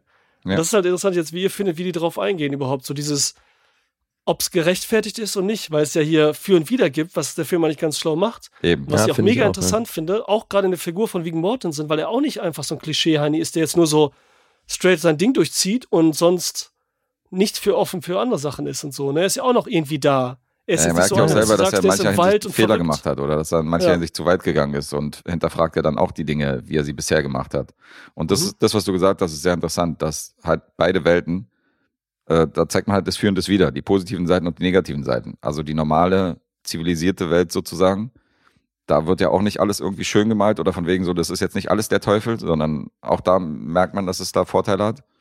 Aber auch dieses naturistische Leben, äh, da wird halt auch gezeigt, dass es auch äh, Kacke sein kann. Ich glaube sowieso, ist. das ist die Frage, die der Film generell stellt, inwiefern das überhaupt verantwortlich ist, was Mhm. Ben da macht. Weil es ja anfangs schon so etabliert wird, dass er eigentlich der Gute ist in dem Szenario, Ja. weil er seine Kinder so perfekt zur, zur Selbstständigkeit erzieht. Klar, das findet man erstmal geil. Alter, alles drauf, Erste Hilfe, Ja. super, man weiß Können einfach alles, alles. jagen, Aber können sich nicht sportlich, mit Mädchen fit. unterhalten. Wissen Mörder Bescheid auch über Mhm. sämtliche philosophische Sachen und politische Dinge und so, sind halt wirklich bestens gebildet, Mhm. aber eben alles nur aus Büchern und haben Mhm. halt keinerlei soziale Interaktion, Ja. wo, wo du ja auch eine Menge lernst. Richtig. Und der Außer Film inner- stellt dann der eben Familie. längerfristig die Frage, inwiefern ist das überhaupt verantwortlich, was Ben hier macht. Ja, der verurteilt halt keine Seite. So von Grund auf, dass er sagt, so das sind die Guten und das sind die Schlechten. Das ist Ja. halt das Interessante. Mhm. Ja, Das ist ja auch. auch so witzig, weil ich habe auch überlegt, wieso die, Eltern von der realen Familie, ne, also von der Frau, die Schwester, Mhm. hier, ähm, Hahn Nee, sie ist seine. Schwester. Seine Schwester war sie? Ach Mhm. ja, ist genau, Mhm. sowas, genau. Deswegen hat er auch einfach aufgelegt und so. Sie sagte ja am Telefon, das fand ich ein bisschen doof, ich bin deine Schwester, damit erstmal etabliert wird, dass das die Schwester ist. Wieder so im Dialog, ah, das Name, kriegen wir immer so getriggert, so, ne? Ich bin ja deine Schwester, ich bin für dich da, ne? Also, egal, das hätte man hinterher auch im Dialog. Hätte Ähm, man einen Jumpscare daraus machen können. Genau. So einen langsamen, so einen schleichenden. Weil Hahn und Zahn sind ja so Comedy-Leute, ne? Oder? Ja, schon primär. Und, Primär. und nicht ja, nur, das- dass sie die Filme machen, sondern sie sehen auch Comedy aus, finde ich. Naja. Also ich Ja, finde ich zum find Beispiel, beide Catherine Hahn war ja auch bei WandaVision, hatte sie ja schon auch eine Ja. große Rolle. Da hat sie aber auch genau damit gespielt, weil sie eher so diese sympathische, witzige ist und ist das eben das, also wir wollen nicht spoilern jetzt, aber ne? Das war ja auch das Spiel damit, weswegen sie, weil die sitzen schon so eher so wie freundliche, so ein bisschen, für mich sehen die auf jeden Fall nach Comedy aus. Zahlen Mhm. auch, die sehen so ein bisschen witzig im Gesicht aus. Ja, Und ich nicht zu sagen, sind hässlich. Ja, total. Mhm. So, und das ist für mich schon bewusst so besetzt auch. Damit man nicht so jetzt so gediegene wie Frank Langella, weißt du, so ein Skeletter hat, die schon eher so gediegen straight sind, ne? So solide, sondern die sehen so ein bisschen so aus, auch so wie so ein Abziehbild, so locker flockig. Wir nehmen nicht alles zu ernst, aber es ist schon ein ernstes Thema. Hm. Weißt du, was ich meine? Die sehen so aus wie so typische Sitcom-Familie sehen die eigentlich aus. Die, die wird man in der Sitcom so besetzen, in so einem King of Queens oder sowas machen. Das ist auch so bewusst, das fand ich eigentlich cool und so, weil ich überlegt habe, wieso gerade die beiden auch Ja, ne? Das hat so, ähm, fand ich, weil das ist ja auch interessant, wenn da natürlich die beiden Familien aufeinandertreffen, Hm. wie dann dieser Vergleich, der Ja, da das ist der steht. Kulturclash. Ja, das ist Total. natürlich dann, wo man auch beides gut und schlecht findet, ne? Aber das sagt auf jeden Fall, wenn er da vergleicht, wie Mortensen die abfragt, die Kinder wie die, natürlich ist es cool, aber was bringt das jetzt? So richtig gut war der Vergleich auch nicht, dieses Abfragen. Ne? Hm. Das hatte Mhm. zwar eine Seite mit dem Wissen, aber ganz ehrlich, fürs Leben jetzt ist das auch in dem Fall jetzt egal gewesen. Ja. Obwohl die beiden ja auch extrem sind. Ne? Aber mit dem Wein fand ich wieder super.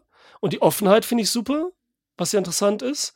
Das ist immer alles oft, das äh, wird ja zur Spitze gebracht, wenn die in den Bus fahren und dann das kleinste Mädchen, was da fünf ist, ne, weil da wird das auch nochmal gesagt und so, äh, hinterher, dass die das nicht hören will, dieses fünf, das ähm, mit dem Sex und das er immer alles ganz trocken einfach erklärt, wie aus Ja. dem, aus Ja, dem geht Wikipedia. ja über Vergewaltigung los, ne? wo sie fragt, Ja. was, was ist denn Vergewaltigung? Lolita hier äh, und so weiter, ne? Das Ja. ist da halt, und wie sie das erklären, das ist interessant, das ist schön auch so wegen inhaltlich und wie sie abfragen und so, dass die wirklich auch nicht nur Wissen haben, sondern auch intelligent sind, ne? Mhm. Und das Bewusstsein und auch empathisch trotzdem, ne? Also es ist ja immer noch ein Hm. großes Sozialgefüge, ist ja die Familie immer noch, die riesig ist und so, ne? Das schon, ne? Also immer noch was anderes, klar, aber in sich geschlossen ist es trotzdem so ein System, wo die aufeinander eingehen, bla bla, wo jeder seine Position hat, weswegen der kleine Junge, weil er eben der jüngste Junge ist, aber auch so mannmäßig ist, natürlich sich auch noch so fühlt, weil ich bin, ich bin eigentlich ein Mann und so deswegen, das ist nämlich auch so ein bisschen so das Ding und sich ein bisschen wehren gegen den Vater, was auch so kommt, gehört alles dazu, so Kleinigkeiten. Ja, und es Oder geht auch dann sehr stark um Zusammenhalt in der Familie, ne? Das ist ja auch ein Riesenthema. Aber das ist zum Ja, Beispiel das- ein gutes Beispiel, dieses, dieses Nüchterne, dass der Vater mal dieses erklärt, so was Sex ist und so. Da denkst du noch so, okay, ist direkt, aber es ist cool. Und dann erklärt er am Tisch, wo die, äh, wo seine Schwester und ihr Mann versucht hat, so äh, zu umschiffen, was denn mit der Frau passiert ist. Mhm. Weißt du, so von wegen, ja, die ist jetzt woanders oder keine Ahnung. Die war krank. Genau, die war krank irgendwie. Und er sagt Ja. halt so, nee, die hat halt einen Schaden gehabt, so, die war halt kaputt und psychisch äh, und die ist dann irgendwie, hat sich dann irgendwie selber umgebracht. Also so ziemlich, ziemlich bildlich dann halt irgendwie erklärt er das. Und da merkst du dann so, okay, hier ist wiederum nicht geil, dass er diese Taktik anwendet, so direkt halt frei heraus alles zu sagen, weil du siehst halt, dass die Kinder durch verstört. So ist halt auch nicht geil. Echt? Okay, ich fand das gut eher. Ja, er ist das witzig. genau erklärt. ja, ich bin Ja. bei Alessandro. Ich fand auch, dachte Weil- auch so, okay, krass. Also ja, es ist halt auch da, ne? Der Film stellt dann die Frage, Pädagogik. wie viel Ehrlichkeit ist gesund? Ja. Und welchem, und wie du natürlich rüberbringst, weil in Bus macht das halt trocken wie ein Wikipedia-Eintrag. Mhm. Am Esstisch ja auch, aber es fühlt sich halt nicht ganz so an. Also er sagt das natürlich immer noch nüchtern und so, weil er auch das immer so wie so ein Lehrer vorträgt, ne? Aber trotzdem finde ich es da noch wärmer als das andere, das es versucht zu erklären. Echt? So, ja. ne? Okay. Mm, Ich fand das, ich fand das wichtig, weil ich finde das ganz wichtig, gerade weil das ist ja nicht irgendwas so, dass da hinten ein Krieg passiert oder irgendwas und dass man nicht erklären will, dass die Leute da abgeschlachtet werden, was weiß ich, und vergewaltigt und so, sondern das ist jetzt deine Mutter, Alter. Da musst du erzählen, was passiert ist und so, ne? Oder von denen jetzt auch eine Nahverwandte, ne? Was genau los ist.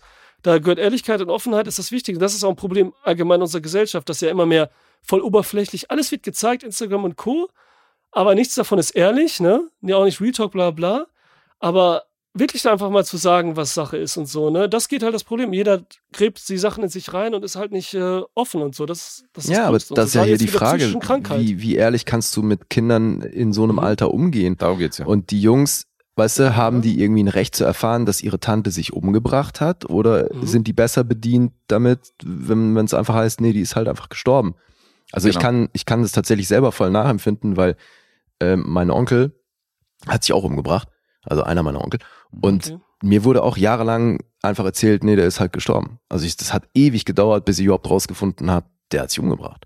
Ja, was war das für ein Gefühl? Ist das Ja, nicht super komisch eben, weil ich habe mich natürlich auch, dachte auch so, okay, ich habe mich jahrelang Du lebst ja verarscht lange oder damit. was? So, was geht denn Ja. ab? Ja, aber es ist halt eine Frage des Alters. Wann ist denn passiert? Also wie alt warst du denn, als es passiert ist?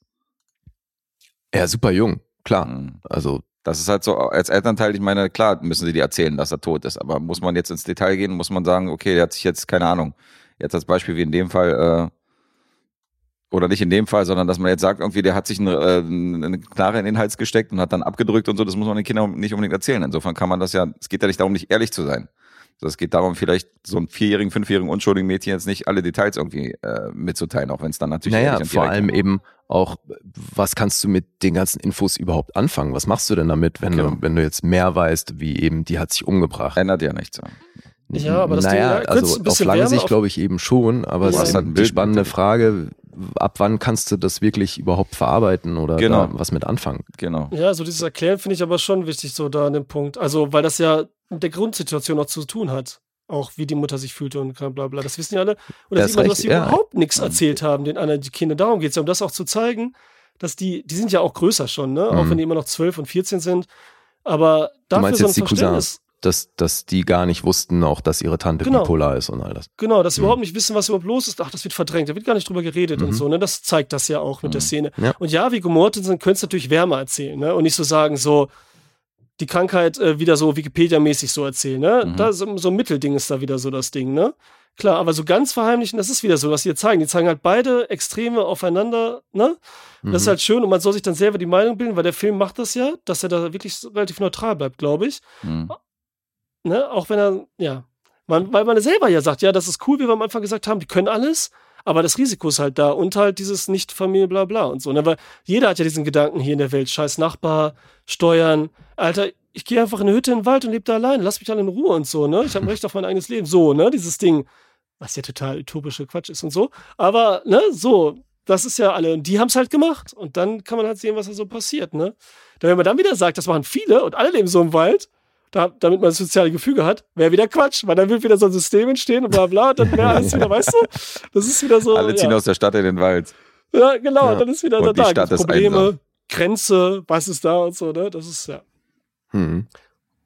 Er hier, wirft er hier so einen philosophischen, philosophischen Diskurs rein, der Alessandro. Naja, aber ich finde, der Film hat auf jeden Fall philosophische Ansätze. Ja, ja, hat auch, Ja, definitiv. total. Und das macht er schön, weil er macht das richtig lustig und angenehm und nicht Und anstrengend. mit Herz. Sehr Ja, viel. und mit Herz. Das Ey, ich hatte auch, als sie gesagt hat, Captain Fantastic, äh, der war zu lange her, ich habe auch direkt gesehen, damals wegen Oscarverleihung und so. Und ich dachte so, scheiße, der wird anstrengend, ne? Weil der so schön traurig ist und so, ne? Das ist geht schon richtig heftig, so mit der Familie, mit der Mutter und die Welten und so und den Kindern da sowas zu verheimlichen, vielleicht irgendwie, also die äußere Welt zu verheimlichen, dass es anstrengend emotional ist und so, ne? Aber ich war wieder überrascht, mit Aber welcher er Leichtigkeit der das macht. Nee, ich. ich finde auch, die Tonalität ist insgesamt eher leicht Nein. gehalten. Ja. Also nein, nein, gerade ich meine, dieses Thema. schön, ja, das meine ich doch. Das ist so ein Thema, ist traurig eigentlich, so schön Mhm. traurig. Aber der macht das schön Der ist leicht. witzig, leicht, der ist richtig lustig. Hm? Und so, ne? Der, ist, der hat richtig lustige Szenen auch. Mhm. Mega. Kinder sind so. toll. Ja, und eine tolle. Bildsprache auch. Also deswegen, ich finde ich war sowieso beeindruckt, dass ich gesehen habe, wer, wer hier fürs Drehbuch und für die Regie verantwortlich war, weil ich meine, ich kenne den natürlich primär als Gavin Belson bei Silicon Valley. Nicht nur du, ja. Tausend, Matt Ross, ey, ganze sieben Regie-Credits und jetzt auch zuletzt ja Gaslit gemacht. Da habe ich mir eine Episode von angeguckt, war nicht sonderlich gehuckt. Aber, also ich finde, mit dem Film hat er echt ein ordentliches Brett hingelegt, ey. Das ist schon, das ist echt ein geiler Film. Mhm. Ich war schwer beeindruckt. Und ich meine, wie geil ist denn bitte, also klar, ist ein Detail, ne, aber wie cool, dass Ben und seine Frau, äh, Leslie, dass die mit Nachnamen Cash heißen. Echt? Okay, das habe ich gar nicht mitgekriegt. Ach so. Habe ich wieder nicht so äh, Gehirn, so Namen. Ja, er heißt, er heißt Ben nicht. Cash und das Ja, finde ich natürlich gerade Ja. gemessen daran, dass er eben gerade sowas wie Geld als Zahlungsmittel halt komplett abgeneigt ist und die eben als Selbstversorger leben und ja bestenfalls Dinge eintauschen, ne? So die stellen dann irgendwelche Dinge her, die sie irgendwo eintauschen können. Hm. Ja, das eh diese Kleinigkeiten manchmal, wenn die zum Beispiel Straußen mit der, mit der, ähm, was ist das denn dann, wenn das die, äh, mit der Schwester da reden, Mhm. Zahn und Hahn. Ja. Und dann, und dann so, psch, wir haben Nachbarn. So das wieder auch. Mhm. Ne, dass wieder darum geht, mehr, was die Nachbarn denken. Und so wird ganz kurz nur ein, ohne Fokus und sowas dachte ich auch wieder so, das und so, ne? Diese ganze Kacke, es geht hier um was ganz anderes wichtig. Wir sind für uns und, ne, was soll uns das jetzt interessieren, weil wir ein bisschen laut mal kurz sind, ein paar Minuten. Das sind so schön eingehobene Sachen zwischendurch. Das finde ich auch, ähm, fand ich auch mega, ja. Mhm. Wie du jetzt sagtest, auch mit dem Namen zum Beispiel und den Nachnamen, ne? Oder als sie einkaufen im Supermarkt, also einkaufen gehen. Habt ihr gehört, was da läuft im Hintergrund? Das hat sich für mich angehört wie Celine Dion Titanic. Ja, war's auch.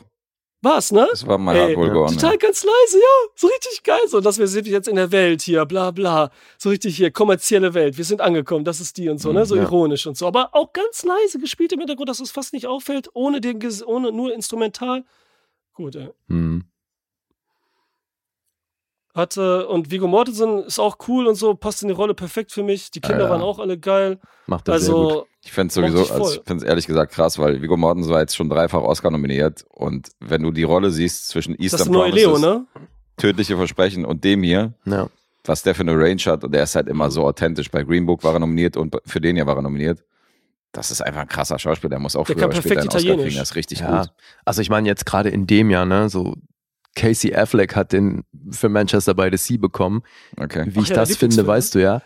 Also, dass fan. der, dass der hier gegen Vigo Mortensen gewonnen hat, ist schon hart Ja, ja, das. aus Ja, meiner das stimmt schon. Perspektive. Also, weil ich finde auch, Vigo Mortensen passt hier perfekt auf die Rolle. Und ich habe dann nachgelesen, der hat ja wohl selber auch eine Zeit lang auf eine ähnliche Art gelebt. Ne? Der hat in Argentinien lange gelebt und Mhm. war da auch ähm, eben so ein bisschen selbstversorgermäßig unterwegs. Mhm. Deswegen, also das hat da tatsächlich einen ansatzweise realen Bezug. Und das finde ich schon Krass. cool. Ja. Weil er, er verkörpert das toll. Mhm. Also du glaubst dem halt, dass das so ein Aussteigertyp ist. Der ist auch mitproduziert hier, ne? Auch, oder? Ach so, auch das wieder. weiß ich nicht. Der ist auch immer dabei. gut Egal, sein, komm, ja. jetzt will ich nicht irgendwas sagen, was wieder. War ja auch kein wirklich groß. großer Film. Also er hat 5 Millionen gekostet, aber der macht nur wirklich eine Menge richtig. Ey. Ich finde Mhm. das wirklich bildsprachlich und so. Ist ein wahnsinnig rundes Ding. Geht knappe Oh, zwei das- Stunden, die merkt man auch nicht groß, finde ich. Überhaupt nicht. Es ist nie langweilig und so, gerade weil es auch Ja. so ein Thema ist. Es ist null. Es ist, zieht einen so durch. Zack, man ist nur die ganze Zeit Und gespannt. ich was meine, weißt du, was ich für einen Gedanken hatte, Alter, nach der Eröffnungssequenz, Mhm. Dachte ich dann sofort, ey, warum heißt dieser Film nicht The Killing of a Sacred Deer? Das würde hier so viel, nee, ohne Scheiß, das wird so viel besser zu diesem Film passen als zu dem Lantimos-Film. Da wird nicht ein Tier getötet und hier ist es gleich in der Eröffnungssequenz. Und das, gerade weil die ja auch so mit dem Umgang und Natur und was wir von der Natur geben und zurückgeben und so, das Mhm. hätte, hier hätte der Filmtitel so viel besser gepasst. Also auch sowieso mal besser als Captain Fantastic, weil den finde ich irgendwie so nichtssagend, den Titel. Aber ja, ist mir irgendwie war so ein Gedanke, der in, in mir hochschoss. Ich dachte, es wäre bessere Titel gewesen. Ey, auf, hast du recht. Ey. Ich muss doch gerade, ich habe mir notiert, die Szene, als der Junge halt dieses Mädchen kennenlernt, Mhm. da in dieser Wohnwagensiedlung und er, ne, das Ding da macht und dann geht sie rein in den Wohnwagen und er sitzt da ja auf dem Knie und dann geht diese elektrische Stufe da so hoch, ne? Mhm. Auch mega gemacht. Timing, so, so lang wie nötig, perfekt und so. Das war auch so witzig, dass diese Kleinigkeiten, also mega, Ja, mega Gefühl Ding, ja. dafür. Alter, richtig heftig und so. Mhm. Wirklich, Ja, das war ich- richtig witzig. Ich war auch schwer beeindruckt von äh, George McKay, wie er Yoga macht. Alter Falter, ey. Das ist Mhm. auf jeden Fall mal für Fortgeschrittene. Hat er sich auch vorbereitet für. Hab Ich gelesen. Ja, hat er sich. Also, aber das geht auch nicht anders, Alter, weil der Mhm. macht da wirklich ein paar Übungen, die du nicht einfach so machst. Mhm. Das ist jetzt hier, äh, also jetzt noch nicht der dreifache Achsel, Leistungssport. aber das ist auf jeden Fall für Fortgeschrittene, was der hier macht. Mhm. Wie fandet Ja. ihr das Ende, das letzte Bild? Jetzt ohne zu spoilern. Was für mich auch egal wäre, was in dem Film, aber schön, ne? Ja, ja. Oder? Ja, weil das nochmal ganz anders, das ist ein super Ende. Mhm. Das ist so schön auf den Punkt und so, ohne irgendwie Theater, ohne Blödsinn. Klar gehen die nochmal ab vorher, aber das ist einfach, wow, perfekt, rund ist so rund und somit nochmal selber und gefühlt so gut. Ja gut, jetzt könnte man natürlich sagen, also auch hier un- beim Versuch nicht zu spoilern, dass die im Grunde an einem ähnlichen Punkt sind wie am Anfang, Mhm. aber es ist ja trotzdem eine Menge passiert bis dahin. Ne? Mhm. Ja, Ja. der eine oder andere wurde schon äh, charakterlich ein bisschen geprägt und sich ja auch ein bisschen verändert. Und selbst äh, Ja, ich würde sogar sagen alle. alle, selbst Ben äh, hat ja schon eine Wandlung gemacht. Ja, Also das finde ich ja gut, dass er nicht so ein Grund auf komplett anderer Typ ist jetzt im Laufe des Films. Dass er sich so entwickelt, dass du sagst, das ist gar nicht mehr der Charakter, den er am Anfang war. nee, eben, das wäre ja, das wäre ja Quatsch. sondern das dass meine nur so. Nuancen sind. Ja, nee, deswegen, ich fand das Ende auch cool. Mhm. Ist eben insgesamt für mich ein sehr, sehr runder Film. Wenn man jetzt denkt so, kann man auch wieder sagen, ne, okay, jetzt sind sie dann so mehr oder weniger in der Welt, ne? Aber haben, sind halt voll die Terminator. Ja, ja, eben. Versteht ihr? Also das ist geil, Alter. Du hast so ein Bootcamp, ne? Ein paar Jahre und jetzt kommst du alle, bist so ein Übermensch, Alter. Nietzsche sei Dank, ey. Das ist richtig krass. Ja, Ja, ja. gut. ja. Ey, mein, wenn die jeden Tag so ein Training vollziehen, dann müssten eigentlich auch körperlich alle die krassesten Maschinen sein. Mhm. Ja, das ist ja auch geil, wieder die Kleinigkeit, wo der Arzt dann sagt, so, alter Schwede, die ist top und so, ne? Ja. Was ist das und so? Die ist so offen. Die hat so eine krasse Muskulatur Ja, ja. bei so einem Sturz, das hätte anders ausgehen alles. können. Ja. Ja, vor allen Dingen, wie die in dem Diner sitzen und die sagen so, und die sehen zum ersten Mal diese ganzen übergewichtigen Menschen so und die Mhm. sagen so, warum Ja, sehen die denn alle aus wie Hippos? So, das, Ja. Warum sehen die alle aus wie Nilpferde? Und diese Ja, ganzen vollgefressenen Typen da, die so, ne? Amerikaner. Das ist sind so die alle gut. krank und so? Das Ja. ist so gut. Die sind Stimmt, dort alle das, ist voll, auch, das ist voll in Shape. Gut, ey. gut. Hm. Ja, schöne Kommentare, Seitenhiebe, alles so, aber integriert und so schön in Dialoge In die und Story, passend ja. und so. So, warum gehen wir jetzt? Because there's no real food on the menu. Äh, Ja. Und da, da muss man auch echt sagen, ja, das stimmt nun mal, Alter. Das Ist halt der Punkt, schade, ja, klar. Ja, das ist einfach so. Deswegen, ja, da ist ja was dran, ey. Wir sind alle hart zuckersüchtig und sonst was. Also, äh, Ja, aber logisch. trotzdem hat's, denkt man im Moment so irgendwie schade für die Kinder, dass die sowas mal probieren, weil irgendwie ist es ja lecker. Also man denkt Mhm. so wieder beides da in dem Mhm, Fall. Das ist eben, wieder ja. so magisch und so. Das ist gut. Zivilisation hat auch äh, viele guten Seiten, darf man nicht vergessen, ja. Aber es ist so, wie Gers gesagt hat, der Film äh, verurteilt nicht. Mhm. Na, also er, er greift nicht groß Partei für die eine oder andere Seite, sondern es ist, wird eher so aufgezeigt. Ja, deswegen auch so ein bisschen das letzte Bild, was sie uns zeigen, dass sie uns das wieder überlassen. Ob das jetzt, ne, was da Ja, ist zu sehen und das so. ne? Das findet, ist so ja. kommentarlos. Wir kommentieren das Mhm. dann und so, ne? Ja. Das ist schön. Ja. Finde ich auch. Mensch, Okay. klingt ja so, als würden wir das alle recht ähnlich sehen. Ja. Klingt so. Wunderbar. Da hat Marc uns ein Tier anscheinend, äh, hat er uns einen Gefallen getan. Aber Ja, du ich meintest ja das eh, in letzter, in letzter Zeit äh, kamen da gute Sachen. Ja, der hat bei mir eine gute Serie hingelegt. Ja. Definitiv. Da war noch kein großer Ausrutscher dabei. Mhm. So wie Atom Bomb. Der hat auch eine gute Serie hingelegt. Rückwärts. Und nach hinten. Ja, da bleibst Und du Backup. ein paar gute, ein paar schlechte. Äh, ja, wollen wir zu den Punkten überleiten? Mhm. Geht eine Stunde 58, kann man vielleicht sagen, knapp zwei Stunden, ist aus dem Jahr 2016. Und die Punkte, IMDb ist bei einer 7,8, Metascore 72, Rotten Tomatoes 7,1, 4 von 5 vom Publikum und Letterboxd gibt eine 3,9 für Captain Fantastic. Mhm. Ich hätte gerne nochmal ein Fazit von Alessandro. Und von dir eigentlich Oh. auch gerne. Guess. Bin noch so ein bisschen planlos, was eure Punkte angeht. Na, ja, ich bin an. selber planlos gewesen. Ja, es ist ganz schwer einfach für mich. Also, also ich gebe euch einen Tipp. Ich fand den sehr schön. Mir hat der voll gut gefallen und ich fand ihn bei der ersten Sichtung schon, schon toll. Ich habe nicht mal bei Letterboxd geguckt, ähm, damit ich da nicht irgendwie beeinflusst bin irgendwie von der vorigen Punktevergabe, sondern habe jetzt nochmal erneut irgendwie meine Punkte vergeben. Mhm. Aber ich muss echt zugeben, dass ich jetzt gerade während der Rezension von uns und während euren Punkten ist das eins der Male, wo ich dir noch einen halben Punkt aufgewertet habe, wo ich gesagt habe, irgendwie sieht das zu wenig aus, was ich hier habe. Das als Tipp. Aber Ja, das das ist bei mir jetzt gerade noch einen halben Punkt äh, gestiegen durch eure Meinung. Ah, okay. Ja, das ist schön, wenn das Spaß macht zu labern und so, ne? Ja. Und nochmal, das so aufgewertet wird und man sich selber so hochschaukelt, im positiven Sinne. Voll gut. Das stimmt. Ja. Haben wir doch noch was Gutes. Der ist schon Okay. rund. Äh, ja, also was soll ich sagen? Also, ich finde es toll vom Inhalt her, vom Bild, vom Schauspiel her, vom Thema her. Ich habe da sozusagen nichts dran auszusetzen. Mhm. Ne? Ist aber jetzt auch, ähm, ja, ich habe da nichts dran auszusetzen, ist aber jetzt auch nicht der Film, wo ich sage, weißt du, ich weiß nicht, irgendwie was fehlt mir was, ich kann es aber nicht sagen, obwohl alles perfekt ist. Wisst ihr, Mhm. das ist so ein bisschen, Nee, verstehe ich gut. Klar. ja, okay, ist so ein also kann ich schlechte Logisch. Worte ausdrücken jetzt ohne, ja. Das ist wie dein Sexleben. Ich verstehe das schon, ja. Hey, war gut, aber irgendwie. Irgendwas- Ja, gut. Irgendwas fehlt, aber du kannst es nicht definieren. Eigentlich ist es cool. ja, Alright. diesmal musst du anfangen, Lee, oder? Ja. Ähm, boah, das ist trotzdem gar nicht so einfach. Ähm, ich sage, ach, ich sage, ihr seid beide bei neun. Mhm. Äh, rate ich jetzt? oder? Nee, guess. Okay. Ich sag, ihr seid beide bei 8,5. Und ich sage auch, ihr seid beide bei neun. Also ich bin bei neun. Du bist bei einer 9. Das ist schon mal richtig. Äh, bei mir war die ein bisschen zu euphorisch. Ich war bei einer 8 und bin jetzt bei einer 8,5 Okay. Okay. hochgesprungen, also 8,5 von mir. Ja, Ich bin auch bei einer neun. Du bist auch bei einer neun? Mhm. Ja, schön. Okay, krass. Hab Ich trotzdem den ganzen Punkt hier verkackt mit euch. Was Aber dann klingen wir doch für Lee und Alessandro hier. Ja, auf jeden. Danke. So, Alessandro und ich nehmen jeweils einen halben Miesen mit. Und Guess einen Miesen. Ja, das sieht nicht gut aus. Ja, du bist aktuell bei 2,5 Miesen, Alessandro bei einem Miesen. Uiuiui, Und ich bei 1,5. Na gut, die 2,5 ist ja dann gleichzeitig mein Endstand. Das weiß man ja schon. Ach so, stimmt. Ja, klar, weil du hast nichts mehr. Mhm. Ja, ja, ja. Ja, gut, dann. Krass. Dann entscheidet sich das zwischen euch beiden. Mhm. Ja, da verkacke ich jetzt wieder so mit drei so daneben oder so. Kann sein, ja. Ja, aber das Ding ist, ich müsste jetzt wirklich demnächst los, deswegen sieht so aus, Sag als müsste eine Alessandro dann für mich die Punkte raten. Okay, das heißt, du übernimmst, alle- du übergibst Alessandro die Verantwortung für deine Punkte. Ja, geht ja nicht anders. Was soll ich machen, Leute? Ich muss arbeiten. Sag doch den Film, Guess, und dann gibt er eine Punktzahl und ich kann das noch ändern, wenn ich möchte hinterher. Nur so schon vom Gefühl her.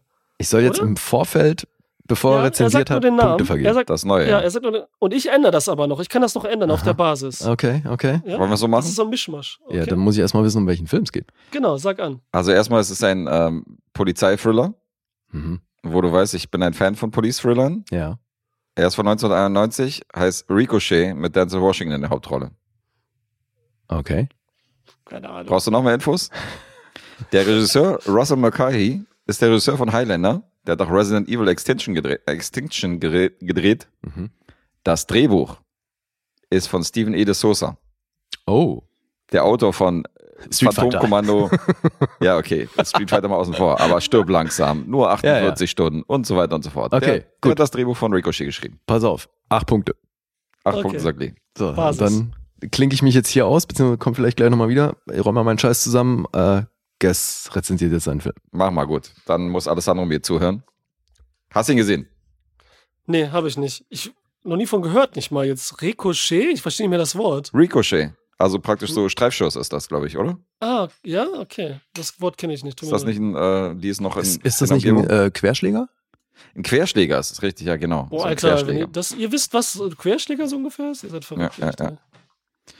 Aber ähm, gut, ist krass. Ich hätte gedacht, dass du auf jeden Fall zum, zumindest schon mal was davon gehört hast. Nee. Aber abgefahren. Also Denzel Washington 1991, voll in seiner Prime. Man muss echt sagen, krass gut aussehender Typ, weil er echt sch schnittiger Kerl, da sieht wirklich gut aus. Der Ja. spielt Nick Styles. Du siehst am Anfang schon von dem Film, er spielt da Basketball gegen seinen Kumpel Ice-T. Äh, So auf der Straße und hin und her. Und ey, Denzel Washington ist wahrscheinlich der einzige Typ in dem Alter, der so ein halb bauchfreies Shirt tragen kann und das immer noch, immer noch cool damit aussieht.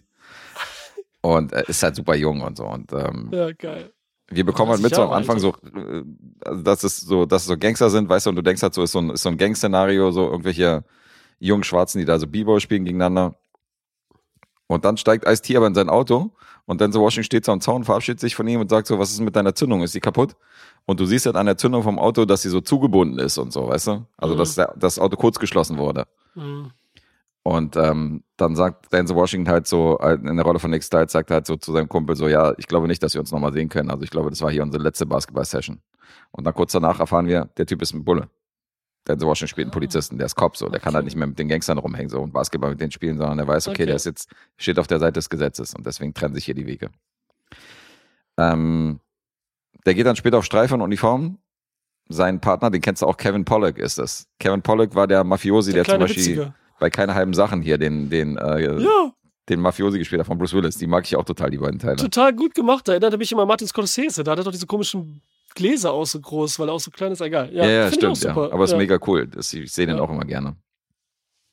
Und mit dem ist er auf Streife und die äh, gehen über so ein Straßenfest.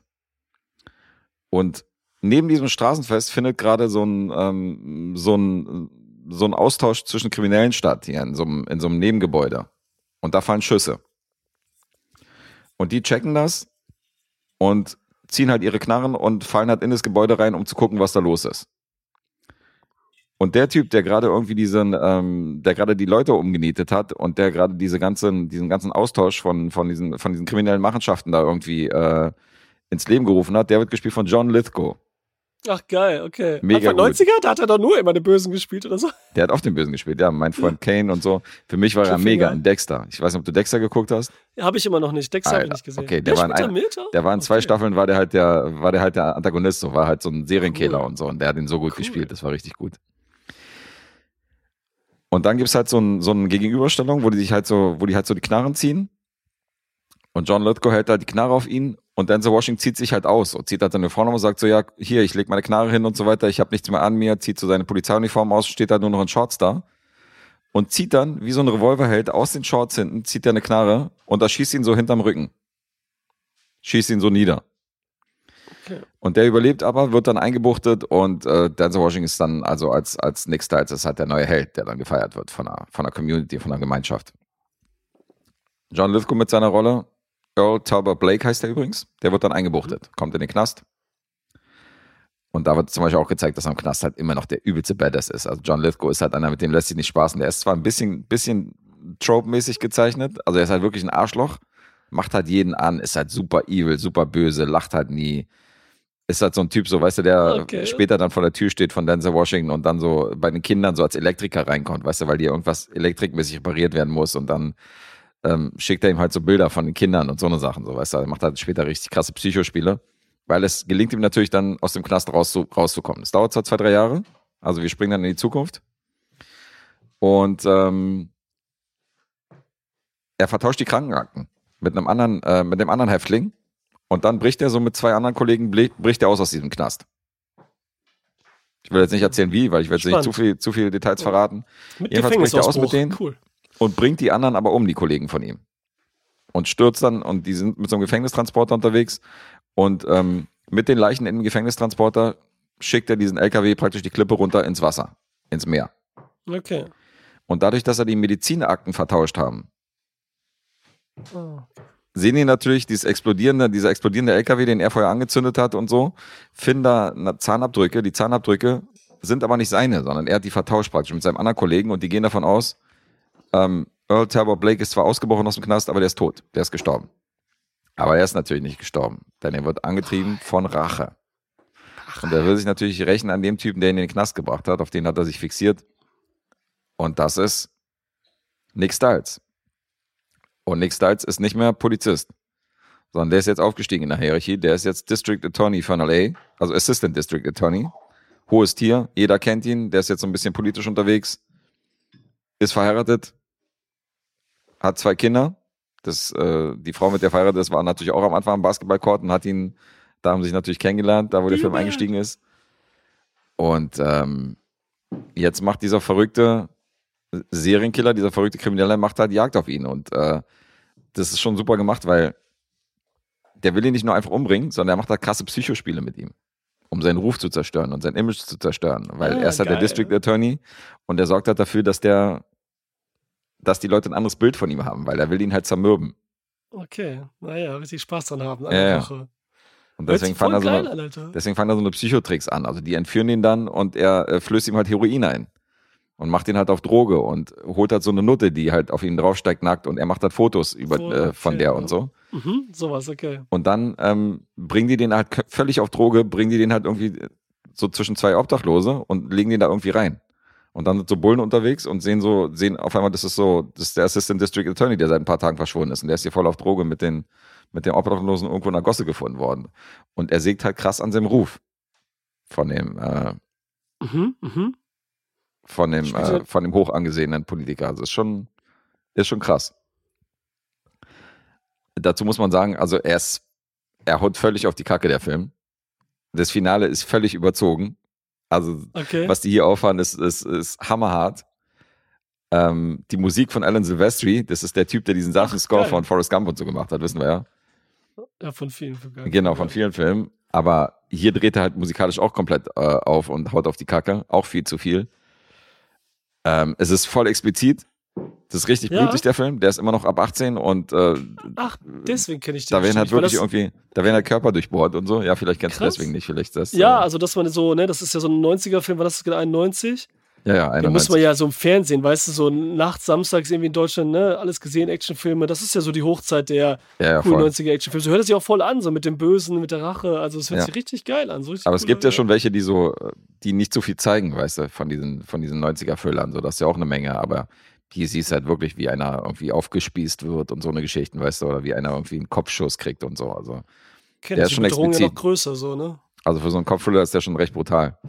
Und Lithgow ist natürlich in seiner Rolle als Antagonist ist er natürlich komplett eindimensional. Also er hat ja gar keine Facetten. Der ist einfach nur, der ist super evil, so weißt du, im Film. Der ist halt ein Aber auch so Krass typisch böser 90er, Antagonist. ne? So, ja. Ende 80er, so 90er, ne? So die Bösewichte, meinst du die? Ich meine, bei Cliffhanger, da war auch nicht anders, ne? Ja, ja, schon. Hauptsache hat Geld. Gut, der war so ein bisschen smart, auch irgendwie intelligent, aber, Ja. aber ich finde das geil, wenn das so. Also mich hat er so ein bisschen erinnert natürlich an, an äh, Max Cady hier aus, aus Cup der Angst, den Robert Mhm. De Niro gespielt hat. Der ist ja auch ein Arschloch, der ist ja auch Weil er so böse, aber ist, meinst du? kann ne? ja trotzdem, okay. wenn du ihn nicht kennst und so weiter, ist er trotzdem sehr charmant und kann dich einwickeln und kann Okay. dich in so ein Gespräch ver, ver, ver, ver, äh, so Mhm. involvieren, Ja, was du sagtest weißt du? mit dem Elektriker-Ding, ne? Ich klinge so an, bin so charmant und nett und so, tu so, als wäre ich der und der, ne? Ja, ja, genau. Und ich bin ja schon Fan von, von diesen Cop-Thrillern. Und auch wenn er nicht so gut angesehen ist, also die Punkte sind nicht so geil Nee? von denen und viele finden ihn Okay. nicht so geil. Ich muss sagen, ich fand den fett. Cool. Also mir hat er gut gefallen. Denzel Washington in seiner Prime und äh, John Lithgow als Antagonist. Also ich finde natürlich, in Dexter zeigt er viel mehr Facetten. Da ist er natürlich, da ist er ja, nach vorne rein ist er voll der Saubermann, weißt du, während er so seine Kills macht. Das ist natürlich viel interessanter, so von der Charakterzeichnung. Hier ist er natürlich einfach nur ein Antagonist, einfach nur ein, einfach nur ein Bad Guy, so ein Böser. Aber ist geil. Und was ich voll interessant finde, der Film spielt im Stück langsam Universum. Im Die Hard Ja. Universum. Wer, Die wer da, Reporterin- dass das. Die Reporterin aus Stirb langsam zum Beispiel ist auch hier die Reporterin, die halt über Ach, den Fall cool. berichtet von Denzel Washington und Co. Und ähm, John Amos spielt ja bei Stirb langsam mit, das ist dieser Ja. Schwarze. Der spielt hier den Vater von Denzel Washington als Fahrer. Ich glaube, bei Stirb langsam war er nicht ein das- Fahrer. Aber die wollten ihn auch erstmal als Fahrer besetzen, haben ihn dann aber irgendwie, haben ihn da mitspielen lassen, aber in einer anderen Rolle, glaube ich, wenn ich das weiß. Aber ursprünglich war das so ein Die Hard-Universum-Ding, so ein, so ein Multiverse. Fand ich schon auch Richtig aufgefallen. witzig. Lee möchte noch ein paar Worte dazu sagen. Nee, ich habe so parallel ein bisschen gelauscht. Hast ein bisschen gelauscht. Ja, aber es klingt so, als wäre ich mit meinen acht Punkten gar nicht schlecht. Ja, würde ich auch sagen. Hört sich schon gut an, ey. So Also- richtig daneben war es nicht, ne? Vielleicht siebenhalb, mal gucken. Ja, schon, schon geil. Ich hatte, ich hatte auf jeden Fall Spaß mit Ricochet und ähm, muss da ein bisschen gegen die gängigen Punkte schlagen. Deswegen, ich würde jetzt mal zu Punkten überleiten und dann ähm, mehr habe ich hier nicht. Wenn es fein ist, dann bekommst du das Okay. auch noch mit. Mhm. IMDb 6,1, hat einen Metascore von 49. Oh. Das ist ja das, was ich meine. Ist eher durchschnittlich. Rotten Tomatoes 5,7 äh, von der Kritik und 3,3 vom Publikum von 5. Letterbox ist auch nur bei einer 3,1. Weißt du, was da so schlecht gefunden wird? Wahrscheinlich, weil der so auf die Kacke haut und weil der halt auch nichts. Ich glaube, das ist so ein Film, der, der bei mir halt so einen gewissen Nerv trifft, aber der andere würde ihn halt wahrscheinlich als gewöhnlich bezeichnen oder so. Aber ich fand schon ein paar Momente, wo ich jetzt nicht spoilere, fand ich schon anders als in anderen Actionfilmen und ich fand schon, der, der haut gut auf die Kacke. Mhm. Ja, es bestimmt auch, dass viele, die den heute sehen und eben nicht so, eine, so, so, so einen Hang dazu haben wie du, Hm. den dann noch schlechter finden, als wenn sie ihn jetzt damals in den 90ern mit 14 gesehen hätten oder zu der Zeit. Ne? Ja, ja. Jetzt ist der wahrscheinlich zu platt in Anführungsstrichen und so, ne? Da ist zu wenig, hat man schon zu viel gesehen, ne? Hm. Ich finde auch die Kamera, ich finde auch die Kamera richtig geil hier, was die teilweise machen. Okay. Also wo der so ein Okay. Drogenfilm ist und dann die Kamera so um ihn rumschwenkt und dann so ein bisschen wild Okay, wird mal so oder, oder dann so Standard, auch okay. das Finale, was sehr groß aufgezogen ist, was die Kamera damit macht und die Perspektiven, die die einfängt, ähm, da war auch ein guter, guter am Werk. Wollte ich mal nachgucken, wer das war, habe ich jetzt vergessen. Okay, Aber geil. auch der DOP leistet hier richtig gute Arbeit. Also ist geil. Hm. 102 Kleine Perle. Minuten. Auch, auch knackig, ne? 102, ja. Gut. Okay. So, Schön. jetzt die große Frage. Alessandro? Wie Ja, jetzt Punkte? kann ja Lee selber sagen. Bleibst du bei deinen 8? Ich, meine, Nee, ich finde, das klingt äh, nach, sehr nach siebenhalb. Siebenhalb. Ich habe auch gedacht, so ein bisschen runter vielleicht, weil Mhm. ich bei, bei Guess ist ja immer so eher so, ne, ja, nicht so gute Punkte und so. Dann machen wir, siebenhalb machen wir. Macht da beide siebenhalb. Ja, damit habt ihr euch beide von meiner eigentlichen Punktevergabe entfernt. Ich habe dann nach meiner äh, ersten acht habe ich nochmal drüber nachgedacht. Das ist eine achteinhalb, Alter. Okay, cool. Ich mochte den echt gerne. Das ist eine achteinhalb? Ja. Okay, wow. 8,5 von mir. Für Ricochet. Aber gut, ihr habt ja beide dann minus eins und insofern ändert sich ja dann wahrscheinlich an neuem Ergebnis nichts. Richtig? Ach so, stimmt. Der Abstand bleibt ja derselbe. Ja, ist richtig, Ja. klar. Ja, aber damit haben wir, glaube ich, ein Unentschieden. Warte mal, also du hast. Äh, Ich habe auf jeden Fall verloren. Nee, du hast zweieinhalb Miese, ich auch. Durch den Tipp jetzt. Ach so, stimmt, ja. Ja. Geht ja noch um uns. Mhm. Es geht auch um euch. Und Alessandro ist mit minus zwei jetzt äh, Sieger der Runde. Oh, Alessandro hat wieder Punkte erraten. Ist ja Wer hat in der das Lust nicht erwartet? Hey. Wer Wie hat hast das du nicht gemacht? erwartet? Wie hast du gemacht, diese? Erst warst du unter der Bettdecke und dann bist du auf einmal weg gewesen. Und jetzt bist du wieder in der Punkterate drin. Was ist das für ein Akzent, Alter? Rumänischer natürlich. Natürlich. Der Akzent aus dem, aus dem, aus den Gypsy-Filmen von Marlene The Dietrich. beste. Tja, Ja, Alessandro, Glückwunsch. Kommst in den Lostopf. Na schön. Und Lee und ich mal unentschieden. Äh, es bleibt spannend. Dann steht es immer noch 1 zu 1 zwischen uns hier in den regulären Oh. Episoden. Ja, cool. Mhm. Ah, gut, hat gerade erst angefangen, ne? Monat. Ja. Oder was? Oh. Ja, dann sind wir fertig. Ja, guck mal, aber das passiert, wenn man mit einem halben Ohr zuhört und dann äh, Punkte vergibt. Ja, ich, also ich habe schon bei der 8, wo du, wo du die 8 rausgehauen hast, dachte ich so, okay, das, dafür, dass er das hier ungesehen macht, äh, ist das schon nah dran. Ist Ja, cool. Die Bausteine, ne, also die Besta Einzelbestandteile klingen halt so, als würde es dir Ja. generell gefallen, aber das heißt ja, noch lange nichts. Ja, das stimmt schon, aber das war schon kein generischer, sondern ich habe den echt gerne geguckt. Also, da, die würde gefallen, Alessandro. Du musst dir den mal.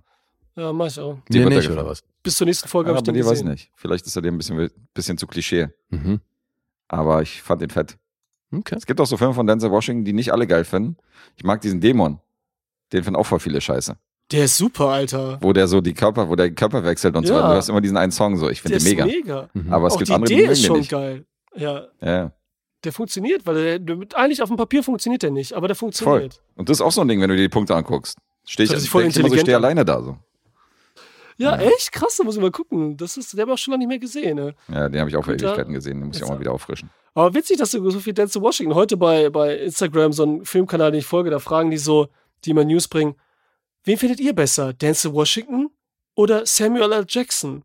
Hä? Und dann so die ganzen Kommentare drunter, äh, was ist, wieso vergleichen wir die, weil die schwarz sind?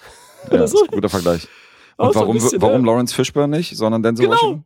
Das habe ich heute Morgen mal gucken gesagt. Wieso nicht Lawrence Fishburne und Samuel Jackson dann schon, weil man die immer vertauscht, was ich auch mache, weil mein Gehirn ja kaputt ist, aber das ist echt so, ähm, naja, geil. Das, war ist so typisch Fall- diese ganzen Instagram-Kanäle, auch diese Podcast-Kanäle, wenn die so komische Umfragen machen, so von wegen, Ja. so, ja, was ist für euch der beste Actionfilm oder keine Ahnung, wer ist besser, äh, Aber das ist auch oder? wieder schlau. Das ist wieder beabsichtigt, Ja, dass dann so ein bisschen die Ja, Rassefrage Traffic. kommt, dann diskutieren wieder alle und labern Ja, da ja, und die klar. haben voll viel äh, Traffic da. Ne? Ja, Das ist alles so gewollt. Ich so, ja, jetzt macht ihr wieder so eine komische Ja. Umfrage, macht mal lieber einen guten Podcast, ey. Ja, natürlich ist das scheiße. Ich habe die auch nur abonniert, weil da immer die News sind einfach, dass ich die immer mitkriege und so, ne? Wenn was. Hm. Och, ich lese da auch nicht, egal, komm. War das hier Dings? WQIF? Schreit er auf. Was jetzt passiert? Na, nichts, ihr hört mich noch, ne? Ja, ja. Ja, ja. Okay, ich habe nämlich aus Versehen, Oh Gott. ich muss es gleich ausmachen, läuft jetzt gerade Wolfenstein 3D, das Spiel. Mhm. Habe ich aus Versehen angemacht, der 3D-Shooter. Ah, Okay, auch nicht schlecht. Also ich Gut. höre das jetzt gleichzeitig mit euch, aber wir sind ja eh am Ende, ne? Wir sind am Ende, Lee muss los. Insofern, Ja, ich muss los. Also, äh, wenn ihr noch ein bisschen quatschen wollt, macht das, aber ich bin jetzt raus. nee, wir quatschen nicht mehr. Ich würde sagen, wir sehen uns ja am Mittwoch, dann äh, nehmen wir eine Support-Episode auf. Yes. Okay. Und deswegen äh, am kommenden Sonntag kommen die Supporter auch noch in den Genuss von Alessandro. Und wir bedanken uns bei dir und sind an der Stelle raus. Dann können wir hier auch Schluss machen. Wunderbar. Danke fürs Ich Hören. danke euch. Danke dir. War schön. Tschö.